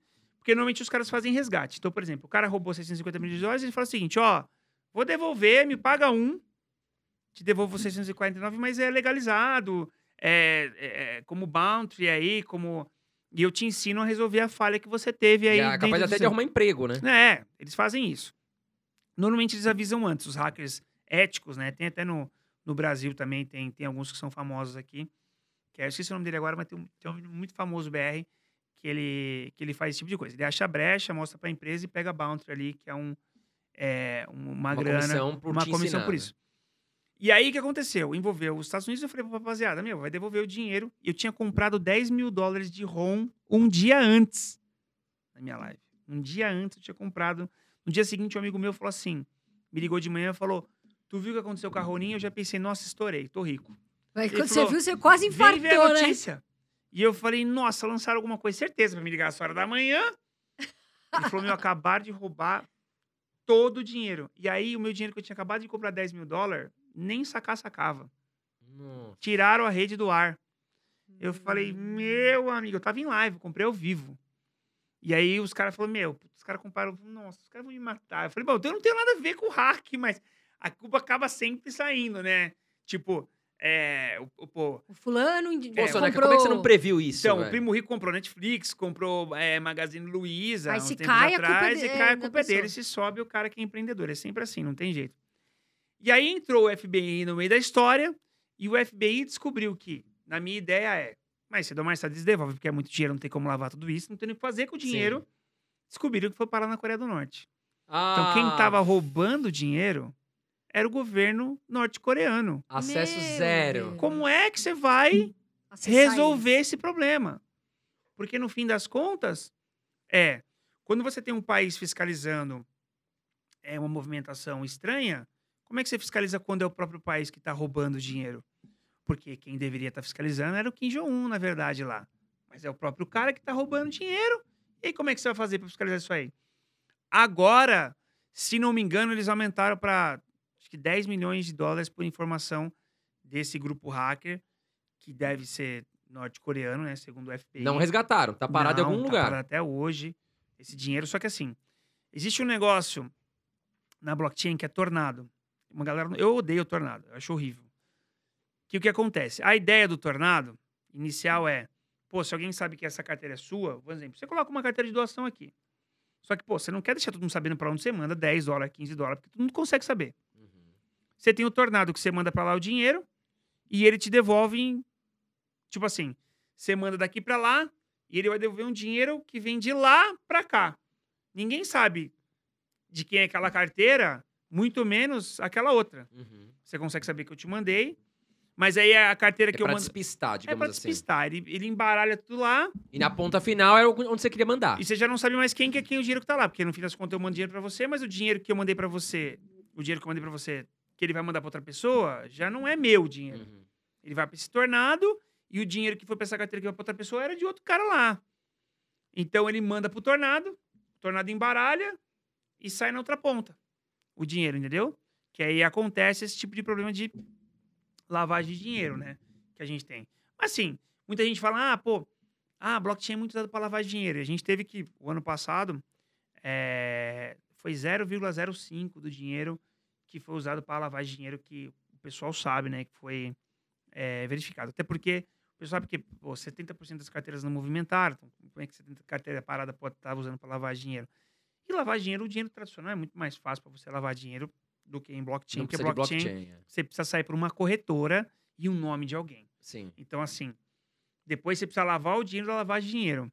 Porque tu bota teu dinheiro na, na, na blockchain e aí depois entra o teu CPF, teu nome cai na tua conta. E aí você vai ter que Você precisa justificar da onde veio aquele dinheiro, ou senão você vai ter que fazer uma gambiarra. Então não é tão simples assim quanto o pessoal acha. Ah, não. Tá lá em Bitcoin é fácil, porque o dinheiro precisa sair de lá. E quando ele Precisa sai, ele parar em sai... algum lugar, É exato. quando ele é. sai, ele sai numa corretora. E a corretora tem seu CPF. Tem teu nome. Aí você vai ter que fazer O de depósito. novo. É. Aí tem que lavar de novo. Então não é tão simples assim. Não é utilizado dessa maneira que a pessoal... E dependendo do valor, você ainda tem que pagar tributo, né? 15% no Brasil acima de NFT 35 segue a mesma reais. regra das criptomoedas? Segue. Soneca. 15%. 30, acima de 35 mil, 15% sobre o Acima- lucro, né? sobre o lucro que você tem. E aí tinha uma regra que. É que assim, tá uma complicação ainda porque não tem regra direito, né? Por exemplo, o ano passado, ninguém sabia o que fazer. A gente achava que ia ser todo mundo preso se continuasse mais um ano, porque como é que eu justificava que eu comprei, sei lá, eu comprava um. Eu gastava, eu gastava 100 reais, comprava um NFT, NFT virava, Um milhão. sei lá, pô, 50 mil. Sei lá, eu, eu cara na Receita Federal, eu não sabia o que falar pra mulher lá. Como é você eu não tinha explico? nada, agora você tem um milhão. E agora? Eu falei pra ela, moça, eu comprei um carro virtual, esse carro virtual me gerou 15 mil. Ela fala, meu, você tá de brincadeira com a minha cara. Tá de brincadeira com a minha cara. Então, ano Você passado... vai ser preso por, por Ah, lavagem de ano dinheiro. passado, o ano passado, eu tava todo mundo preocupado, eu mundo preso. Porque eu falei, não sei como justificar isso aqui. Não tinha regra. E aí eu fui procurar. Mas agora eles estão deram uma. Agora não já tem, tem. ainda direito. É tudo muito novo, não né? tem. Entendi. Porque, por exemplo, você, você compra. Eu gasto s- 10 mil. Aí eu compro esse copo. Aí esse copo me gerou 5 mil de dinheiro. E agora esse copo vale 5 mil. No fim das contas, meu patrimônio é de 10. Eu gastei 10. Só que esse copo gerou 5 mil de dinheiro. Eu pago imposto sobre os 5 mil que gerou? Ou eu não pago porque, no fim das contas, a somatória dos dois custa 10? Não tem uma regra direito. No fim das contas, eles vão dizer: ah, não, esse copo gerou 5 mil, você tem que pagar sobre 5 mil. Mas, meu, você acha que o cara que pagou 5, 10 mil e tem 10 mil, dentro da blockchain vai pagar imposto sobre 5 mil? Não. Você sabe uma, sabe uma coisa que aconteceu? Vai. Sabe uma coisa que aconteceu recentemente e que as pessoas não estavam acostumadas? Por quê? Carro nunca se valorizou, Nunca. né? Carro começou a se valorizar agora devido à inflação, devido ao Exato. efeito da pandemia. Cara, aí outro dia eu tava falando com um amigo meu, ele falou, puta, tive que pagar imposto na venda do meu carro. É. Por quê? O cara comprou o carro por 100 mil reais e aí depois virou o ano e ele vendeu por 120. Ele ganhou 20 mil reais. Só que aí na hora de você declarar isso no imposto de renda, você tem que recolher imposto. Você teve um ganho sobre, o- sobre o seu, capital. sobre E aí o você seu vai ter que declarar isso. de 20 mil reais. Ou seja, você vai ter que pagar imposto. E as pessoas não estavam acostumadas. É que Então, na- muita gente que declarou o carro no imposto de renda, pagou 100 mil, declarou que pagou 100 mil. Aí depois, quando vendeu, tem que declarar. é que o carro ele 120. não valorizou, ele inflacionou. Que é um pouco Mas diferente. é que os carros também estão mais caros, né? É, exatamente. Devido à inflação. comprar, né? à Exatamente. inflação. Se você vende o carro e nunca mais compra, tudo bem, mas você compra outro. Tá um preço altíssimo também. Tudo subiu. Tudo. As pessoas falam, pô, meu carro valorizou, ganhei dinheiro. Não. Não. Na verdade, o mundo perdeu. Tá tudo mais caro. O alimento tá mais caro, a gasolina tá, Tá. mais cara. Tudo tá mais caro. Então, assim, você não ganhou nada. Na verdade, o mundo perdeu como um todo, né, Soneca? Agora, eu ia te perguntar se você citou a Solana. Qual blockchain hoje, que é mais confiável, enfim, que mais se valoriza e que é mais utilizada nesse meio de NFTs? Então, hoje muito se fala sobre. Eu, eu acho que nesse momento, eu esse momento, para quem pensa no longo prazo e para quem cre- acredita em criptomoeda, tá excelente. Tá excelente. Para mim, tá tudo na promoção. Eu, eu ando comprando, mas acho que cada um deve fazer a sua própria pesquisa. O pessoal fica preocupado de tipo, ah, 20 mil dólares Bitcoin é barato, 23 mil dólares é barato, eu preciso comprar 18. Eu acho que 20 mil é barato, acho que 24 é barato, 23 é barato, 18 é barato. Eu vou comprando, toda semana eu vou comprando. E o problema das, das blockchains são os seguintes. Então vamos falar sobre a Solana. Qual o problema da Solana hoje? Ela é centralizada demais e ela cai. Toda vez que a Solana cai, o preço da moeda cai junto. Dá uma semana, ela volta. O preço volta a subir de novo. Tem gente que quando ela cai, compra. O, o, é o que eu falo pra você, o pessoal gosta muito de comprar na alta. Quando cai a Solana, eu compro. Caiu agora, Quando 80%, cai a rede. não foi? Não, a rede chegou de 280, 270 a 40 dólares. Só que agora. Mas depois sobe e aí você vai ganhar, né? Nesse... É, então eu não, sei- eu não sei se ela vai voltar para os 80 dólares, para os 280 dólares, 200 dólares que acho que ela bateu. Mas quando a rede cai, quando a rede trava, quando ela para de funcionar e todo mundo vende, eu compro. Porque quando ela volta, eu sei que ela sobe. É Então, que nem Bitcoin agora, né? É. Tem gente falando, ah, é, morreu. Já morreu umas 15 vezes não, Bitcoin. Bitcoin não vai morrer, Morreu, esquece. morreu. Toda semana alguém mata o Bitcoin. Não. Mas assim, ele tá. Se você vê o pico histórico do Bitcoin, que aí sim a gente tem como Uhum, falar mais do- do- da Sim, história, sim. a gente vê que tá descontado. Tá, Agora, a pessoa que vai comprar, ela tem que avaliar qual é a estratégia de. qual é a gestão de risco da carteira. Porque claro. senão ela vai gostar. Não, mas a gente vê muito isso, infelizmente, né, Soneca? Não, mas eu vejo que vai hoje lá- o Bitcoin tá, tá, tá muito diferente pra gente analisar o Bitcoin das altcoins, né, Soneca? Porque Tá. a gente tava conversando aqui nos bastidores, inclusive, o Bitcoin hoje ele tá muito, eh, digamos assim, não lastreado, mas ele tá acompanhando muito a bolsa americana. Tá. Porque o Bitcoin ganhou muitos investidores tradicionais de bolsa de valores, de renda fixa. O Bitcoin já caiu na graça da galera. Então hoje, quando a bolsa americana cai, porque os juros estão altos, porque a inflação está alta, a gente viu que o Bitcoin ele fez o mesmo movimento. Diferente de anos anteriores, por exemplo, em 2020, na pandemia, a bolsa de valores despencou. Sim. Mas o Bitcoin se valorizou muito. Uhum, E agora não, agora a gente tá vendo um movimento. Exatamente. O movimento agora tá muito parecido com Uhum. a Bolsa Americana. A Bolsa Americana caiu, o Bitcoin caiu. A Bolsa Americana dá uma respirada, o Bitcoin dá uma, uma respirada. Só que os altcoins são diferentes.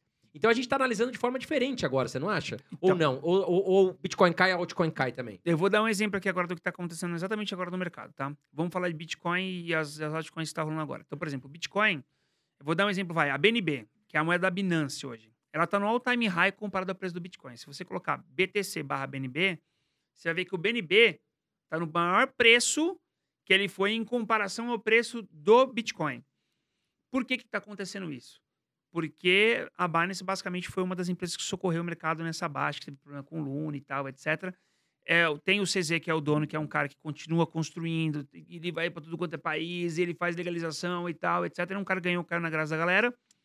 E o BNB caiu também, claro que caiu, de 600 para 280 dólares, 290 dólares, mas comparado com as outras moedas, ele caiu muito pouco. Ele caiu menos que o BTC. Você tem hoje, por exemplo, o Ethereum, que o Ethereum rolou um problemaço com ele um tempo atrás, mas foi um problema micro. Que é o que aconteceu. Começou um problema. Rolou um problema dentro da própria rede, dentro de uma. Tinha uma, uma negociata, um pouco mais complexo para explicar, mas foi um problema que ele caiu forçado no mercado, de gente que estava vendendo forçado no mercado. E agora ele está valorizando muito porque saiu o teste do The Merge. Então o que acontece com o Ethereum agora? O Ethereum agora, antigamente para você, antigamente não, atualmente é assim. Para você minerar ETH, para você ser um validador, você precisa ter uma, um computador conectado na internet e ele funcionando lá, ficando 24 horas para validar. Você vai virar um node, basicamente, ali, para poder dizer se o Ethereum da carteira A é um Ethereum verdadeiro para transferir para a carteira B. Você vira um validador independente no, no universo, aí, vamos dizer assim. Agora, vai sair do Proof of Work, isso é chamado Proof of Work, para o Proof of Stake. O que que isso quer dizer? Quer dizer que as pessoas terão que ter 32 ETH na sua carteira para se tornar um validador. Então não vai mais precisar usar a placa de vídeo. Agora você vai precisar ter 32 ETH na carteira parado. Que gasta uma energia isso daí também, né? Essa- Gasta uma energia mais ou menos, porque já, já fala sobre, sobre energia que são um mito também. Então o que acontece? Você vai ter 32 ETH parado na sua carteira hoje para se transformar num validador. Hoje o que está acontecendo com o ETH é que ele saiu de 890 dólares hoje para 1.600. Ele fez quase 2x em 30 dias. Então ele caiu, caiu, caiu, caiu, caiu. A galera compra sempre na alta e vende na baixa. Uma galera compra na baixa e a hora que sai o merge ele está subindo de volta. A gente tem, por exemplo, a Matic, que valorizou muito agora. A Matic entrou a Disney até, anunciante como vai colocar as coisas dentro da Matic. Tem mais uma porrada de outra empresa que está fazendo um monte de projeto dentro da, da, da Matic. Então a Matic ela caiu menos que o, que o Bitcoin. Por exemplo, o Bitcoin caiu de 68 mil dólares para. Hoje está custando uns 23, acho que não, dá de 22 mil dólares aqui 23 agora mil dólares. o Matic caiu de 3 para 1 dólar. Então, por exemplo, é, e estava 40 e poucos centavos até um mês atrás. Então, ela cresceu basicamente 100% também nesse mês. Então, o que a gente tem é que tem altcoin que está saindo melhor do que o Bitcoin. Porque é o seguinte, na prática, no bear market você compra Bitcoin e acumula, e no bull market você compra altcoin porque valoriza muito mais. Porque o altcoin quando cai, cai mais, e quando sobe, sobe mais. Só que agora está acontecendo um movimento contrário de algumas dessas moedas. Então, por exemplo, é, a Solana, ela tem se mantido agora aqui, ela não tem caído para baixo lá dos, dos 40 dólares. Quando ela cai, ela volta muito rapidinho. Você tem o BNB que está no all-time high, você tem o ETH que está saindo do merge agora e ele tem se valorizado muito além do normal comparado às outras moedas. Você tem a Polygon que está vindo grandes empresas lá dentro para poder formar uma blockchain ali de empresas grandes ali, entre elas a Disney, que está rolando. E o Bitcoin, que é definitivamente a ideia de que seria a principal moeda dessa rede, que tem uma galera que só gosta de BTC porque é a única realmente descentralizada, não depende de ninguém, não tem dono. O lastro dela indifere de outras pessoas. E é escassa, né? Ela é escassa, só que ela é inflacionária até 2140, se não me engano. Ela tem uma inflação, sim, é, anual. Então a gente tem hoje, por exemplo, mais ou menos 19 milhões de Bitcoin minerado. Tem 2 milhões ainda de Bitcoin para ser minerado até 2140, mais ou menos. E ela vai subindo mais ou menos 1% de inflação durante o ano, que a gente tem hoje no, no Bitcoin. E daqui um ano, 2024, dois anos, a gente vai ter o halving de novo, que aí vai diminuir o quanto vai minerar, que é normalmente quando sobe. Então não mate o Bitcoin. Aproveita. Assim, é difícil de recomendar. Geralmente o halving valoriza muito o Bitcoin. É. né? Se você tem um dinheirinho que não te Vai faz falta nos devagar, próximos né? dois anos, que você consegue fazer DCA, quer comprar uma vez por semana, toda quarta-feira você compra independente do valor, o momento é bom. A não ser que o Bitcoin morra, que ele já foi assassinado mil vezes, é uma boa oportunidade, porque é o seguinte, hoje está se passando a legalização dos Estados Unidos hoje de poder ter empresas que quer investir não pode. Por exemplo, se você tem uma empresa hoje e quer colocar no seu portfólio hoje lá fora, você não tem uma legalização certinha dentro do, do, do mercado americano para poder investir. O cara nem pode. Então isso está passando no Congresso. Vai ter uma adoção ainda de massa, por exemplo. A gente está falando de 0,25% da carteira do cara que tem bilhões para colocar em BTC. Eu não estou falando para o cara colocar metade do dinheiro que ele tem, não. Estou falando para o cara que tem 500 bilhões lá num fundo, falar, meu, a partir de hoje a gente vai colocar 0,1, 0,2. E tem muito Pra ele fundo. não é nada. Se virar pó, É. virou. Tá nem aí. Então é parte do investimento dele. Então, por exemplo, se liberar isso daqui para frente, a gente tem uma volta do BTC de, de, desse aumento. A gente tem também um, um bull market de NFT que é atrelado porque tá dentro da blockchain ali dentro. Então eu, eu falo pra galera, tem que mudar o mindset. Vocês parar de comprar na alta e vender na baixa. É isso Você- a gente vê muito em bolsa de valores É, também, né, O André? pessoal se assusta muito. É igual, é o mesmo raciocínio. Igual. Eu acho que é o psicológico, né? O cara vê que tá perdendo dinheiro, ele entra em choque. Aí ele fala, não, vou sair porque senão vou perder mais. Né, E o que acontece Mas é muitas vezes porque não sabe o que tá fazendo, né? Claro. Nem Exato. sabe porque Compra entrou. porque é indicado de outra pessoa e não porque sabe o que tá Exato. comprando. E foi o que você falou, a pessoa tem que saber muito bem, e eu sempre falo disso porque acontece muito. Todo dia a gente, infelizmente, acaba recebendo alguma notícia. Tem que ter uma diversificação e uma gestão. Porque senão a pessoa, sabe o que acontece? Ela fala, ah, vou ganhar muito dinheiro com essa cripto, ou É. vou ganhar muito dinheiro com essa ação. E aí, ela quer, ela tem aquela coisa de ganância, tal, tal, tal, ela vai lá, blum, põe todo o dinheiro. E a gente sabe que é volátil, é uma renda Claro. variável. Pode, o Bitcoin às vezes cai 20%, sobe 20%. Sim. E aí a pessoa, meu Deus, o que, que eu faço agora? Então, para investir, você tem que estar seguro. E a gente quer que a pessoa invista justamente para ter mais paz, Lógico. né? E não para que ela fique assim ansiosa, nervosa. Ai, meu Deus, o que, que eu faço? Agora, falando de cripto, Soneca, fora né, NFTs, Bitcoin, que você já né, falou que gosta muito, Gosto. Quais são outras duas criptos que você confia e acha que são promissoras para o futuro? Olha, então, agora, pelo que tá aparecendo a cara do que tá rolando no mercado aqui agora, é, Polygon tá prometendo muito, que é uma coisa que não tava prometendo uns tempos atrás, porque tá vindo muita empresa grande dentro da Matic, né, que é a rede da, da Polygon ali. É, tem sido uma, uma coisa que tá me surpreendendo bastante. Eles só precisam acertar. Toda, toda blockchain tem um problema. O da Matic é que ela é lenta. Então, eles precisam acertar a lentidão da rede, porque ela é barata, ela é escalável, só que ela é lenta A, A gente- transação demora. a transação demora. Já a Ethereum, ela é mais confiável, mas ela é muito cara e dificilmente escalável. A Solana, centralizada, cai. A ADA não tem contrato inteligente ainda. Então, todas elas têm um, um probleminha. Eu gosto muito de E Matic. Avalanche? Então, a Avalanche agora não vai nem racha. ela tá no meio termo, ela não oferece nada muito interessante ainda por enquanto. Tá no muro. Ela tá ali. Sabe quando ela tá ali, não tá saindo nada, não tem projeto que aparecendo Uhum. dentro da Avalanche. Ainda é uma aposta muito de 880. É, a ADA, a ADA é o IBR3, Tá. entendeu? Muito uma galera- arriscada. É, é uma galera que vai vir pra você e falar assim, um dia vai estourar, alguém vai vir comprar. Tá barata. Tá barata agora, qualquer Tem dia Vivo e tá compra. é, ela vai sair disso aí, o mercado é grande, é, o- é os discípulos da ADA. aí. Tem uma galera que você falar mal da ADA, você vai arrumar briga com os caras. Eu gosto muito de BNB e Polygon. BNB e Polygon. Eu acho que a BNB, que a, Binance, ela tá fazendo um, um- algo que está incomodando até o mercado americano, porque eles estão passando por um processo lá. Porque lá atrás, quando eles lançaram a moeda, eles deveriam ter. O mercado americano está dizendo que eles deveriam ter começado como captação de dinheiro para pagar imposto sobre aquilo que eles adquiriram. Porque quando ele coloca a moeda em mercado, a galera compra. E no fim das contas, ele acaba colocando a moeda em mercado, a galera compra aquela moeda, eles usam parte do dinheiro para poder fazer uma captação de dinheiro, nem tudo eles colocam de volta na liquidez da moeda, para poder fazer um investimento na própria Binance deles lá, né? Então agora no mercado no mercado livre, eu tô ficando doido. No mercado americano tá rolando essa treta aí de que, pô, uns tempos atrás vocês fizeram uma aquisição. Só que assim, por que, que fizeram na Binance? Porque ela é maior. Apesar que a FTX é enorme também. Porque se for fazer com todas as moedas, tem um milhão de moeda para fazer isso. Mas eles foram na Binance. Porque os caras tão tão grandes. Mas assim, o o CZ vem construindo muito tempo. Então, das altcoins eu gosto bastante de BNB, gosto bastante de Polygon, gosto bastante de Solana. A Solana precisa parar de cair. A Polygon precisa parar de ser lenta. E a BNB tá funcionando bonitinho. Só que o pessoal tem muito preconceito com relação à Binance, porque é uma empresa grande, também é centralizada. O, o, o, o- Tá um ligado a uma empresa, né? É, tá muito atrelado a eles, os resultados que eles estão dando. Então tem esse detalhe aí. Mas eu gosto muito. Eu acho, eu acho sensacional. Tem moedas mais arriscadas que você pode colocar e transformar em mil em milhão? Tem. Você tem a Helium, por exemplo, que é uma moeda que a galera tá fazendo de. Que inclusive teve um. Olha eu dando aqui o, que era pago lá na.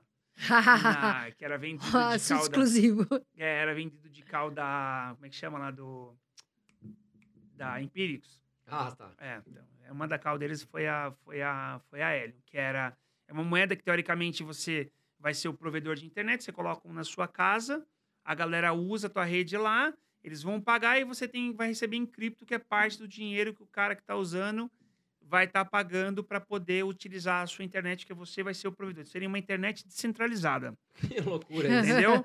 Você coloca a internet aqui no teu prédio, ela Todo é mundo usa. todo mundo usa e do dinheiro que a galera tá usando do teu sinal, você vai pagar para ter o acesso, você vai ganhar a parte das criptomoedas da galera que vai estar pagando para a própria rede. Então você vai ser tipo um concorrente aí da Vivo, oi, claro, de uma maneira. Então assim, é uma parada muito futurística. Descentralizado, né? Você entende? Eles estão criando uma internet centralizada, porque eles querem dizer que pô, a internet normal passa pelo governo, os caras vendem sua informação e pô, a internet centralizada não vai ter isso. Entendi. Porque o cara não vai ter acesso. Então, assim, dá pra transformar mil em milhão com hélio? Dá. Se virar, dá. Mas, assim, O como é que. problema vai- é que tem que ver se vai dar certo, Então, né? como é Isso que aí. vai ser a adesão? Então, tem essas moedas de mercado, por exemplo. Você tem a Monero, que é uma rede, por exemplo, que funciona na ideia da, da cripto normal, só que ela é. Você não tem a abertura de mercado. Você não consegue saber quem movimentou dinheiro para onde. Então, é uma cripto escondida. E tem gente que fala que é Bitcoin e o resto é tudo E Polkadot? Muita gente fala também, né? É, muita gente gosta de Polkadot também. Eu não sou muito fã de Polkadot, não, mas tem gente que também é muito também tem um fã. fã-clube, viu? Tem. Polkadot. Não, o maior fã-clube é da Ada. Ah, da Cardano. A Ada Cardano é o maior fã-clube. Inclusive, o Bax ficou rico com ela, né? Tá O só Bax- viajando, Augusto Bax, leva a gente. É, tô nos Estados Unidos, tô não sei onde, leva a gente também, né? É, ele ficou rico com a Ada e agora ele tem a- as coisas dele lá, né? Ele Agora tá de boa, só viajando. tá só de boa lá, viajando lá. Ô, Soneca, e falando sobre os game coins, assim, quais três top, assim, que você acha que hoje, pô, dá pra ganhar uma grana legal, o jogo é promissor, Então, eu- tem futuro? Eu gosto muito de falar dos games free hoje. Porque o que acontece? É, a galera pega assim, de voado num podcast, pega num corte para estudar, e aí acaba comprando. Fala, vou testar isso aí. Então, três, três jogos que você pode ganhar dinheiro hoje, com- começando do absoluto zero, sem gastar nenhum centavo. Você pode começar com é, Axie Infinite, que é por season. Hoje é de graça, você pode baixar online e começar a jogar. Tem que jogar de season em season. Então, tipo, é um mês de season. Aí tem a interseason, que é o intervalo entre uma season e o outro. Dá para você ganhar hoje, a preço de hoje, tá? Entre 50 a 8 mil dólares por mês, dependendo da sua posição. É claro que o de graça vai ser muito difícil fazer 8 mil dólares por mês. Mas a gente tem o Nineco, que é bem legal, bem divertido o jogo também. E ele também paga por, por rank, também paga por diária. Por diária paga menos, mas por rank paga um pouco mais. Dá para fazer uma renda extra.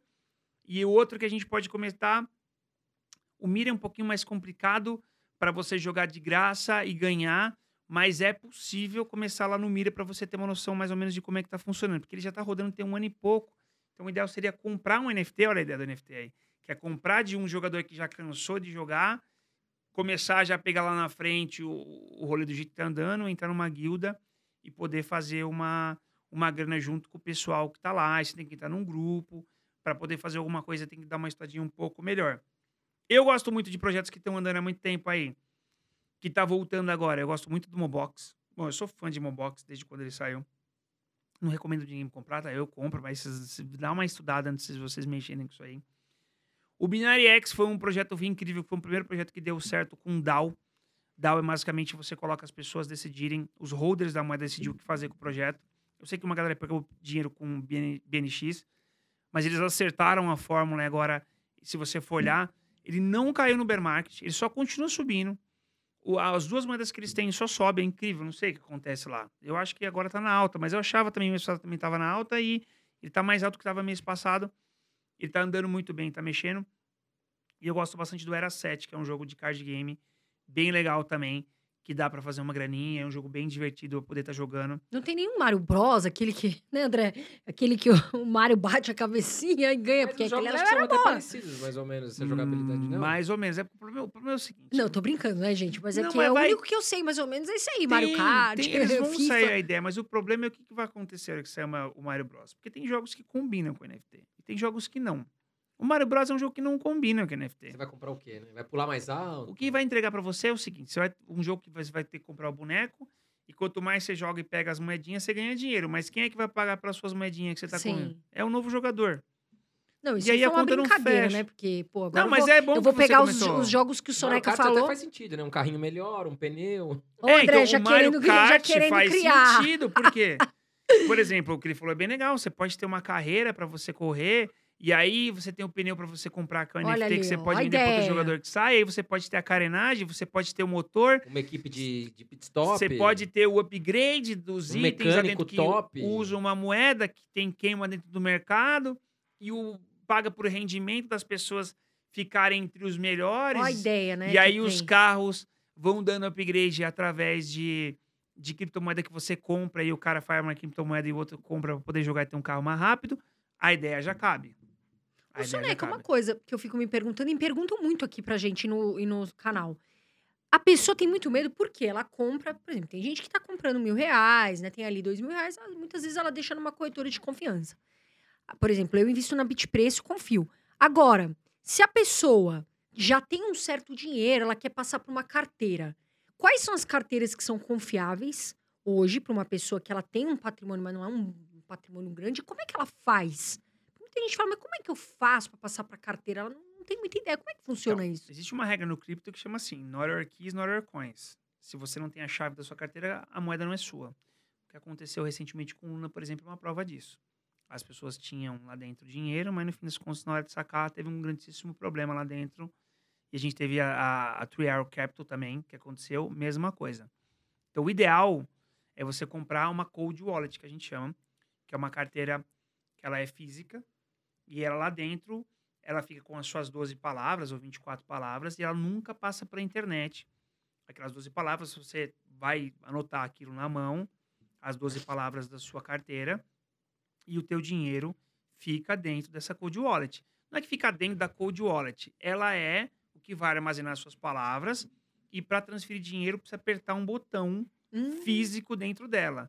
Então, por exemplo, um cara que tem acesso na internet, por exemplo, Vou dar um exemplo. O que aconteceu de alguém. Muita gente caiu em phishing, que a gente chama, né? Que é acabar entrando. O que aconteceu com o Axie Infinity, por exemplo? Se eu entrar dentro da sua, vamos dizer, a MetaMask, a carteira mais conhecida hoje, ela, ela é amigável. Ela mostra suas 12 palavras. Porque se você perder, ela mostra, dá para você recuperar. Na Trezor, não, que é uma cold wallet. Você tem que ter responsabilidade. Você vai ter que anotar aquele número em algum lugar. E se você perder a tua carteira e perder as 12 palavras, você perdeu Acabou. seu dinheiro. Acabou. Esquece. Então é, Não anota no celular, porque de repente você pelo roubado. amor de Deus. Teve gente, teve um amigo meu que falou, eu anoto no celular. Eu falei, mas É. cuidado, Aí né? não adianta comprar Trezor. Porque, aí, sei lá, se perde o... Não, aí não adianta comprar Trezor. Mas não tem perigo de ser hackeada essa Metamax pelo sentido de ter essa facilidade de ver a... Tem, porque, se- Ah, porque é o seguinte, os se você tá números, na Trezor, ela não mostra. palavras? A Trezor não tem recuperação, que é a Cold Wallet.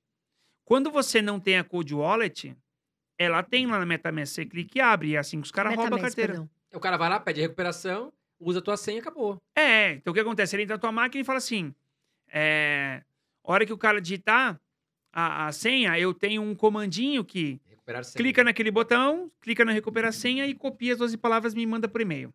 E aí ele rouba o cara. Quando você tem uma Cold Wallet, não tem como recuperar. E o Sim. número só fica na tua, na tua MetaMask, na tua, na tua carteira física, naquele quadradinho, e num local que você não tá no papel, como Bem backup. guardadinho ali, né? De preferência. Muito bem guardadinho. Porque, no fim das contas, é, se você deixar o, o- a tua senha na internet, você pode ser roubado. E tem um outro problema. Eu até deixo, por exemplo, na Binance um dinheiro lá. Eu, no meu ponto de vista, sim. Se a Binance quebrou, acabou. Hoje em dia ainda é muito. Tipo assim, tem a Binance e a FTX, que são enormes no mercado.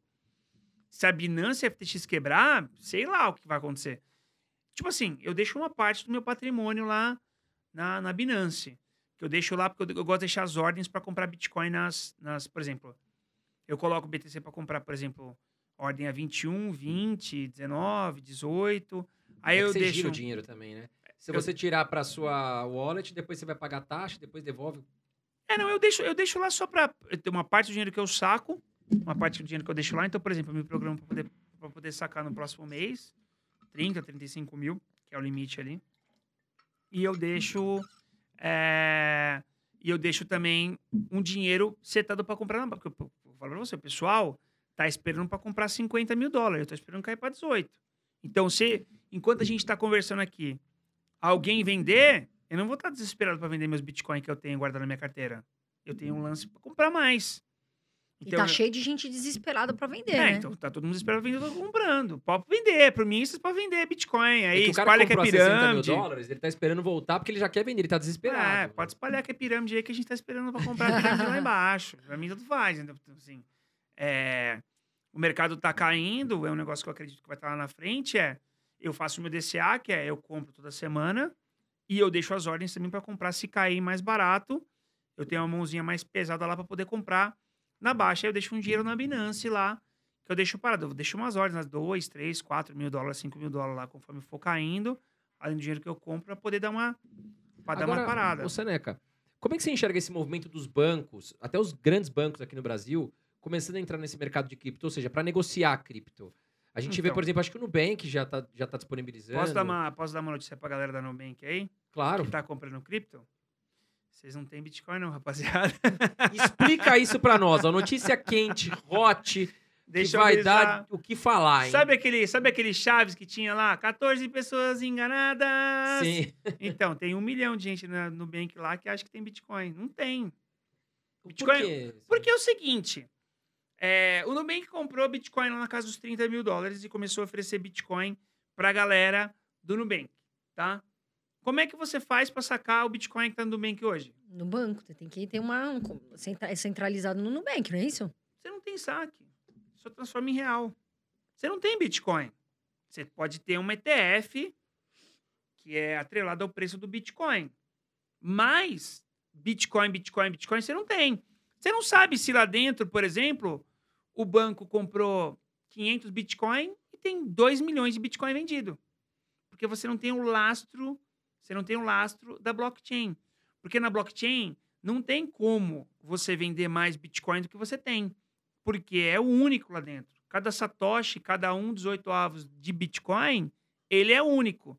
Se você compra no Nubank e não consegue sacar teu Bitcoin, ele não existe. ETF de Bitcoin? Também é a mes- segue ah, vão lançar agora. tipo, ha Hash 11. É, é. Então, você acha que tem. vale? O iniciante que tá começando, vale a é, pena? O que, vale. que você acha? Assim, eu acho que o Nubank é um bom start, tá? Pra quem tá começando aqui agora, porque o cara fala assim: ah, vou comprar aqui meus 10, 20 dólares lá da minha carteira e tá tudo bem. Mas assim, a partir do momento que você consegue pesar a mão, Nubank, não. Acho muito legal a ideia do Nubank, que eles vão ganhar o FIIs e vão popularizar as coisas. Acho bom pra caramba eles fazerem isso. Só que pra quem é investidor, você fala pra qualquer investidor de Bitcoin aí, você falar pro Bax, ele vai dar risada na tua cara, pô. Tá maluco, vai comprar Bitcoin lá na... Compra na Binance e manda pra tua carteira. E deixa lá. Então, por exemplo, é legal pra popularizar, mas a real é que ninguém tem Bitcoin ali. Porque você não sabe quantos Bitcoin... Quanto Bitcoin o Nubank vendeu.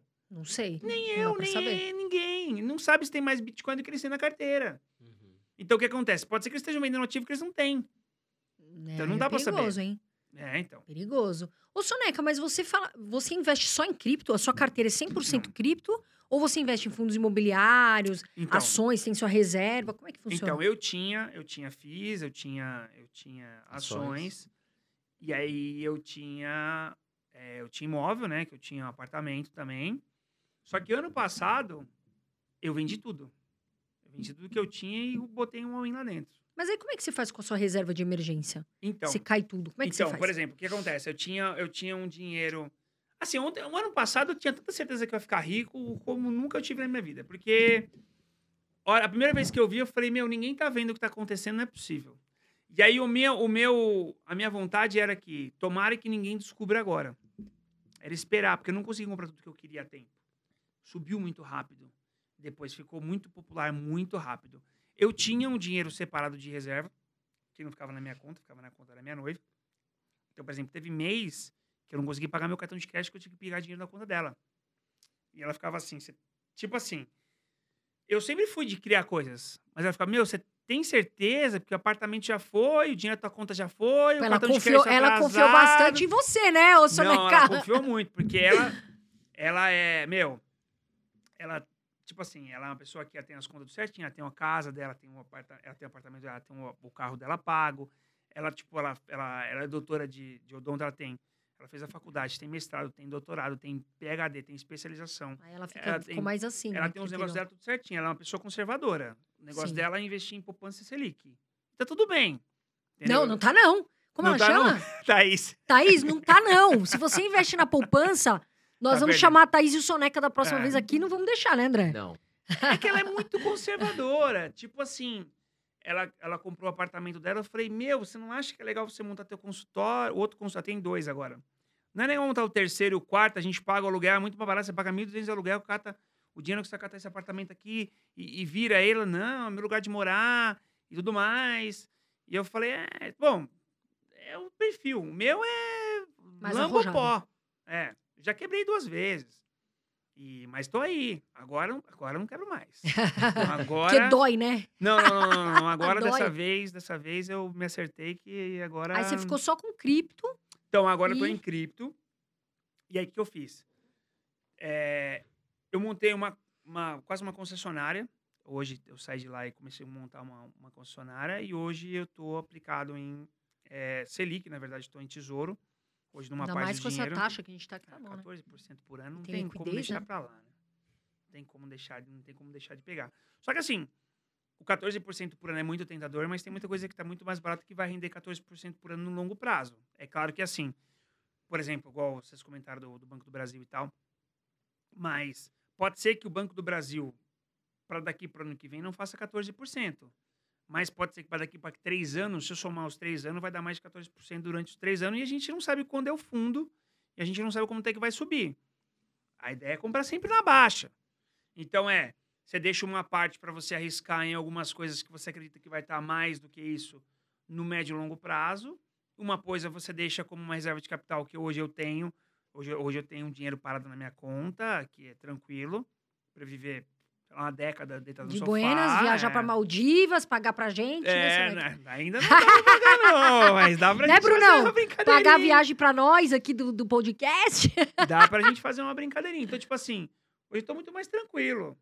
Só que do que acontece? Eu sou um cara que eu gosto de ser. Por exemplo, as minhas melhores ideias foram sempre nas piores situações. Então, hoje eu tô numa situação bem confortável. Então, por exemplo, pô, eu já tenho é, o carro que eu queria ter, o casa eu tenho, o apartamento. é, a gente tem um da minha noiva agora, a gente vai comprar um outro um pouco maior. Então a pergunta é: se eu, se eu me acomodar, eu paro. Aí a pergunta é: e aí? Qual que é o próximo passo? O que, que você vai fazer, entendeu? Então, tipo assim, Você precisa de um desafio, você precisa de alguma É, então. viver. sei né? lá, semana passada eu fui ver uma Ferrari. Ô, Porque eu louco. falei, vou dar uma olhada. Pô, você, vou, vou, vou dar uma olhada pra, Só pra ver, né? pra. Não, falei, vou dar uma olhada porque, pô, pode ser esse aqui o próximo rolê. Então, assim, eu acho que você tá sempre motivado a fazer alguma coisa, senão você para. Então, por exemplo, pô, legal, eu queria ter meu, meu, meu carro. Pô, beleza, tá meu carro. E, e agora? Como é que. Porque, assim, eu entendo o perfil, acho que perfil é perfil. Mas tem gente que fala assim, pô, meu perfil é fazer um concurso público, entrar lá no governo, ganhar sete pau, oito pau por mês e tô sossegado. Vou me programar para ganhar isso por mês. E é o perfil do cara.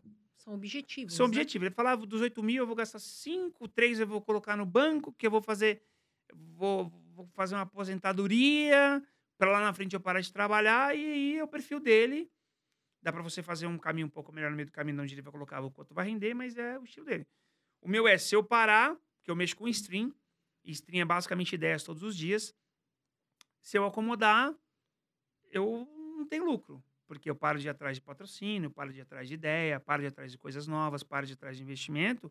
E o meu é 100% renda variável. Fora que eu tenho esse Selic, é tudo variável. Então, é a venda dos carros que eu tenho, é a minha live stream que ela paga por... Eu tenho, além de patrocínio, eu tenho as pessoas que, que colaboram com, com, com doação por mês lá que eu tenho. Se eu parar de fazer, eu faço seis vezes por semana live. Se eu falar assim, ah, hoje não vou fazer porque conta tá cheia, eu vou ficar deitado e não, aí eu falo não, pô. Pra retomar depois lá na frente é muito difícil. O cara que cria conteúdo todo dia, ele não pode parar. Não. Ele tem que acompanhar o mercado, ele tem que, ele tem que deixar o público aquecido. Porque se o público esfria, ele vai procurar outras fontes de informação. É, igual a gente aqui. Imagina, ah, vou viajar, vou pra Maldivas três meses. Vou parar o podcast. Puta, a galera fala, pum, a minha audiência começa a cair, vão, vão procurar outros Claro. podcasts. E aí, até a gente recuperar essa audiência, a gente tem que estar nativo o tempo todo. Mas é, É. desafiante e é gostoso, né? A gente tava até falando isso Não, nos é bastidores.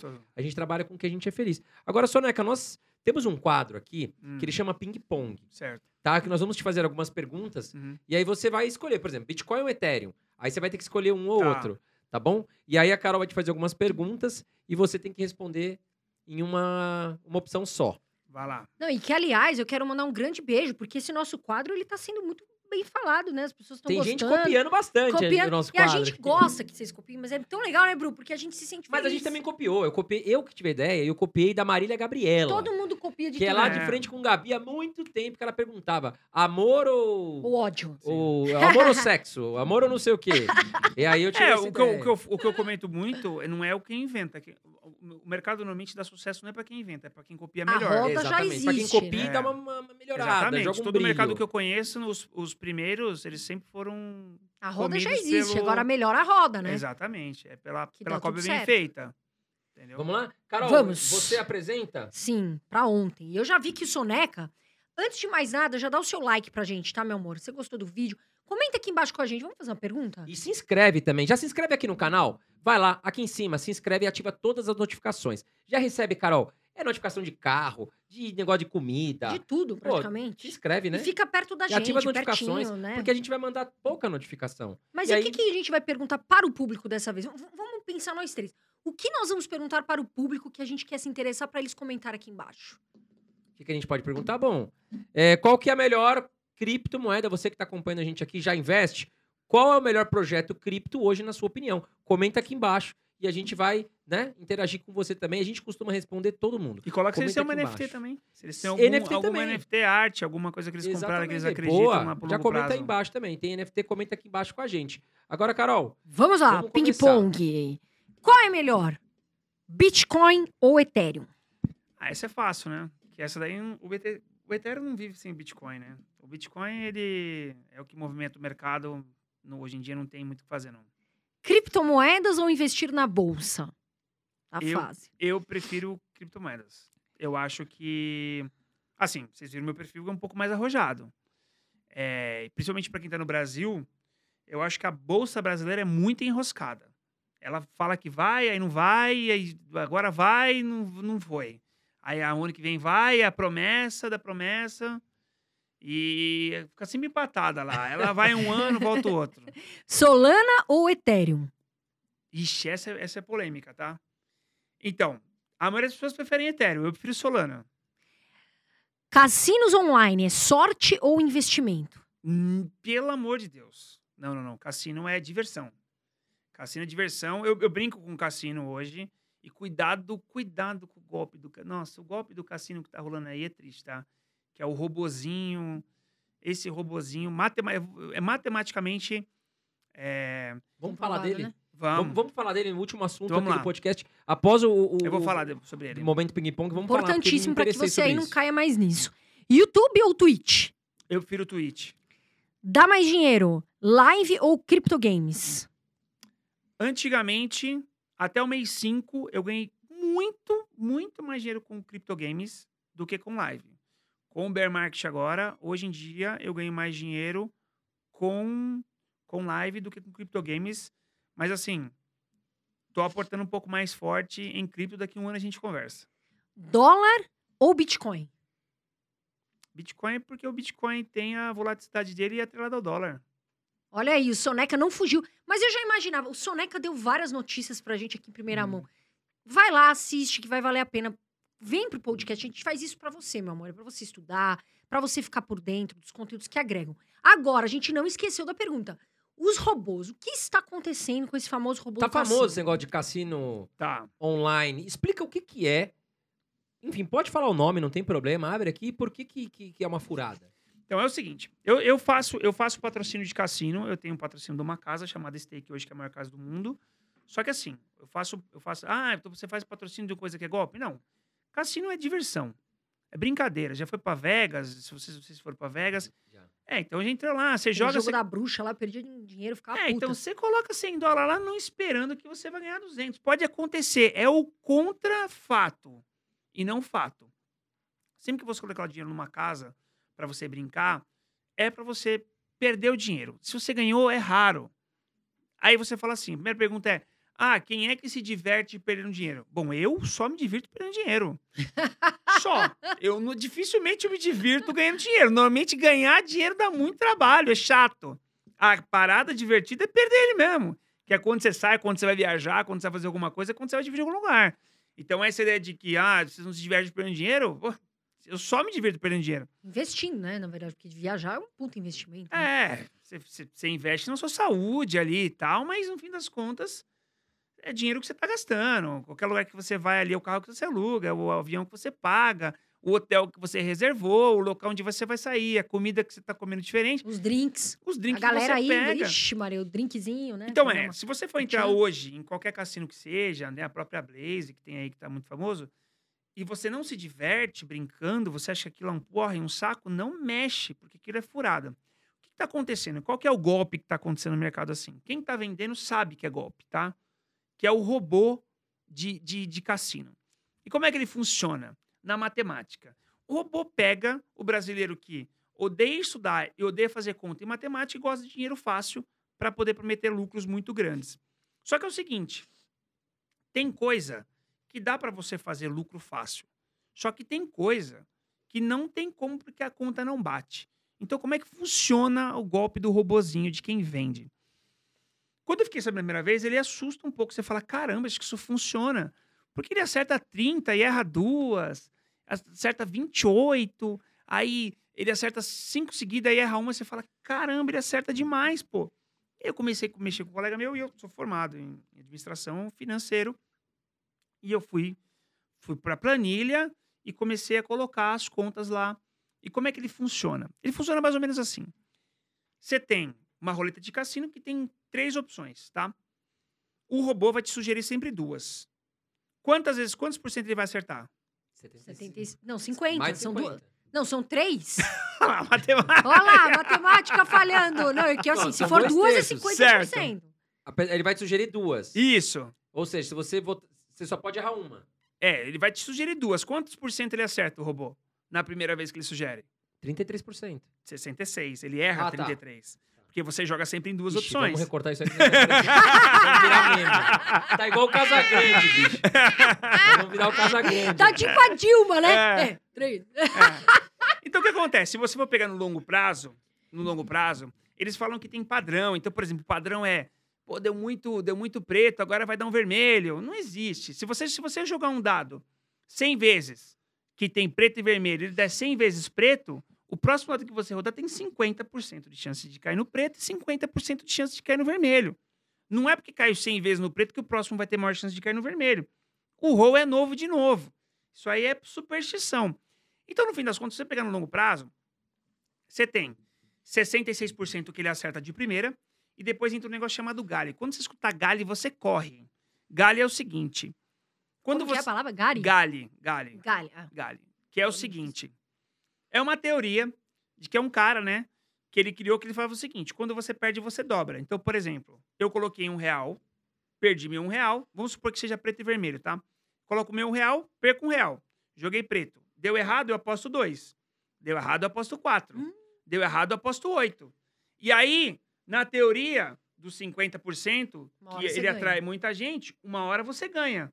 Só que você ganha um mês, dois, e o dia que você perde, você perde tudo. Só que ele não vai até o Gale Tantos. Por quê? Porque o Gale Tantos, que normalmente o pessoal faria Gale 11, já é provado que a galera já não cai mais. Então ele vai até Gale 3. Então funciona assim. Para cada 100 vezes que ele vai atirar nesse, nessa roleta, 66 delas ele vai acertar. Certo? Aí sobram ali 34. E aí ele vai de Gale 2. Ou seja, você vai apostar o dobro para tentar recuperar o que você perdeu antes.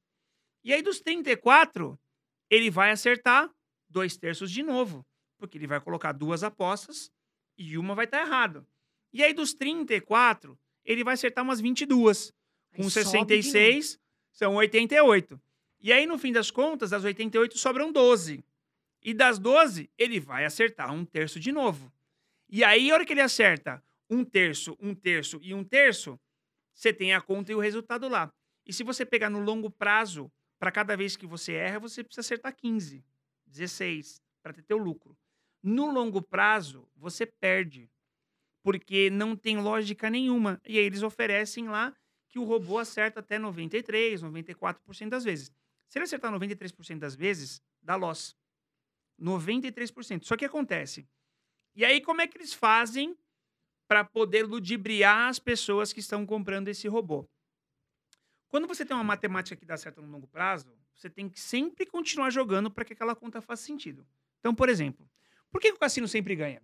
Quando você joga 21 com o cassino, ele tem. Você acha que você tem 50% de chance de ganhar, mas não tem. Porque quando você estoura a sua mão, o cassino, mesmo estourando a mão dele, ele ganha. Então, se você estourar e ele estourar, o cassino ganha. E se ele faz 21 na tua frente, você não tem chance de jogar, ele ganha também. Então, em todas as outras situações, é 50%. Quando você estoura ou quando ele faz 21, ele ganha. Então, o cassino tem 52, 53% de chances de ganhar na matemática. E ela só bate porque ele joga 24 horas no longo prazo. Então, se o cassino for jogar só meia hora durante o dia e parar, ele pode pegar meia hora que o cara derruba ele. Derruba o cassino. No longo prazo, o cassino vai te levar no 21. Porque ele tem mais chance. O que, que o cara do robô vende? Ele não vende que o cara tem que jogar 24 horas. Porque a matemática, se batesse no longo prazo, só faz sentido se você joga o dia inteiro. Porque ele vai falar para você o seguinte: você perdeu agora, mas no longo prazo a gente vai ganhar. Porque a matemática do meu, do meu robô, ela bate pro positivo. Mas e aí eles vendem vendem. 21. Oi? Aí eles vendem menos, 21. Não, aí eles fazem o seguinte. Aí eles falam o quê? Ah, se você tá dando sorte, no, tá dando azar num dia, você para e vai no dia seguinte. Então, no fim das contas, tem a ver com sorte e não com matemática e cálculo. Porque se aquele robô batesse o cassino, você faria uma máquina que ficava o dia inteiro jogando, porque no fim das contas, a tua conta bate pro positivo. E como a conta do robô bate pro negativo, eu faço o quê? Eu coloco uma galera que tá ganhando para poder me mandar e-mail e falar: "Pô, eu tô ganhando porque no fim das contas vai ter uma galera que tá ganhando 94% mais, mas vai ter uma galera que tá fazendo 90, 89% e que tá se ferrando. E no longo prazo você vai perder. O cara que tá assistindo fala assim: "Não, mas é mentira porque o meu robô tá ganhando dinheiro tem dois meses. No terceiro, no quarto mês, a matemática e a estatística ela não falha no longo prazo. Se você tá ganhando dinheiro com um robô, para agora. Para agora. O robô vai te tomar o dinheiro. Porque no fim das contas, a matemática não bate. E se batesse, se tivesse um robô que batesse a matemática, O robô te venderia a seguinte ideia: jogue 24 Dinheiro. horas, porque no longo prazo eu bato o cassino. E o robô não vende isso. Ele fala: a hora que você tá perdendo, você para, porque ele sabe que a matemática do robô dele, se ele jogar 24 horas, ele vai quebrar. Olha, Olha. isso, que bela dica. Fica Atenção, recado, né, né? Atenção com esses robôs que a gente não, né, a gente não Eu, por exemplo, nunca usei esse robô, nem sei muito o que falar, mas o Soneca é fera e ele deu a dica. Certo, André Dias? Certo. E agora chegamos ao final do nosso podcast. Queremos te agradecer por estar aqui mais uma vez com a gente. E sei que você deixou o like aqui no vídeo. Soneca, quero te agradecer. Meu, obrigado pelo convite. Você que é o cara de NFT. Foi difícil pegar esse homem, viu, gente? Não foi fácil. Foi difícil Demorou trazer um ele pouquinho, mas eu aqui. vim. Coloca Então, as redes do Soneca pra gente É tudo o Soneca. Rocks. Normalmente eu tô todos os dias, de noite na Twitch, que é o que eu faço todos os dias ao vivo. Soneca Sete Rocks, horas. Soneca ROX, né? Soneca Rocks. Que era a Twitch que eu entro. Eu parei um pouco de conduzir, de, de produzir conteúdo no YouTube. Pretendo voltar agora, porque o mercado de NFT estava um pouco complicado. Às vezes eu mostrava alguma coisa que é a semana que vem. Agora tá um pouco mais sólido, dá para mostrar mais e, e ter uma frequência é, mais tranquila. Então, todos, todas as noites eu tô lá na Twitch. No Instagram lá, dá uma coladinha lá, que eu fico postando às vezes um storyzinho aí, contando o que, que tá acontecendo das novidades. Beleza, pessoal. E lembra, a gente perguntou aqui: qual cripto você está investindo que você acha que é boa para o momento e se você tem NFT? Pessoal, obrigado por estarem aqui, obrigado pelos- pelo carinho, os elogios que vocês fazem muitas vezes pra gente. Um grande beijo de luz, eu sempre falo. Voa Brasil, fiquem com Deus.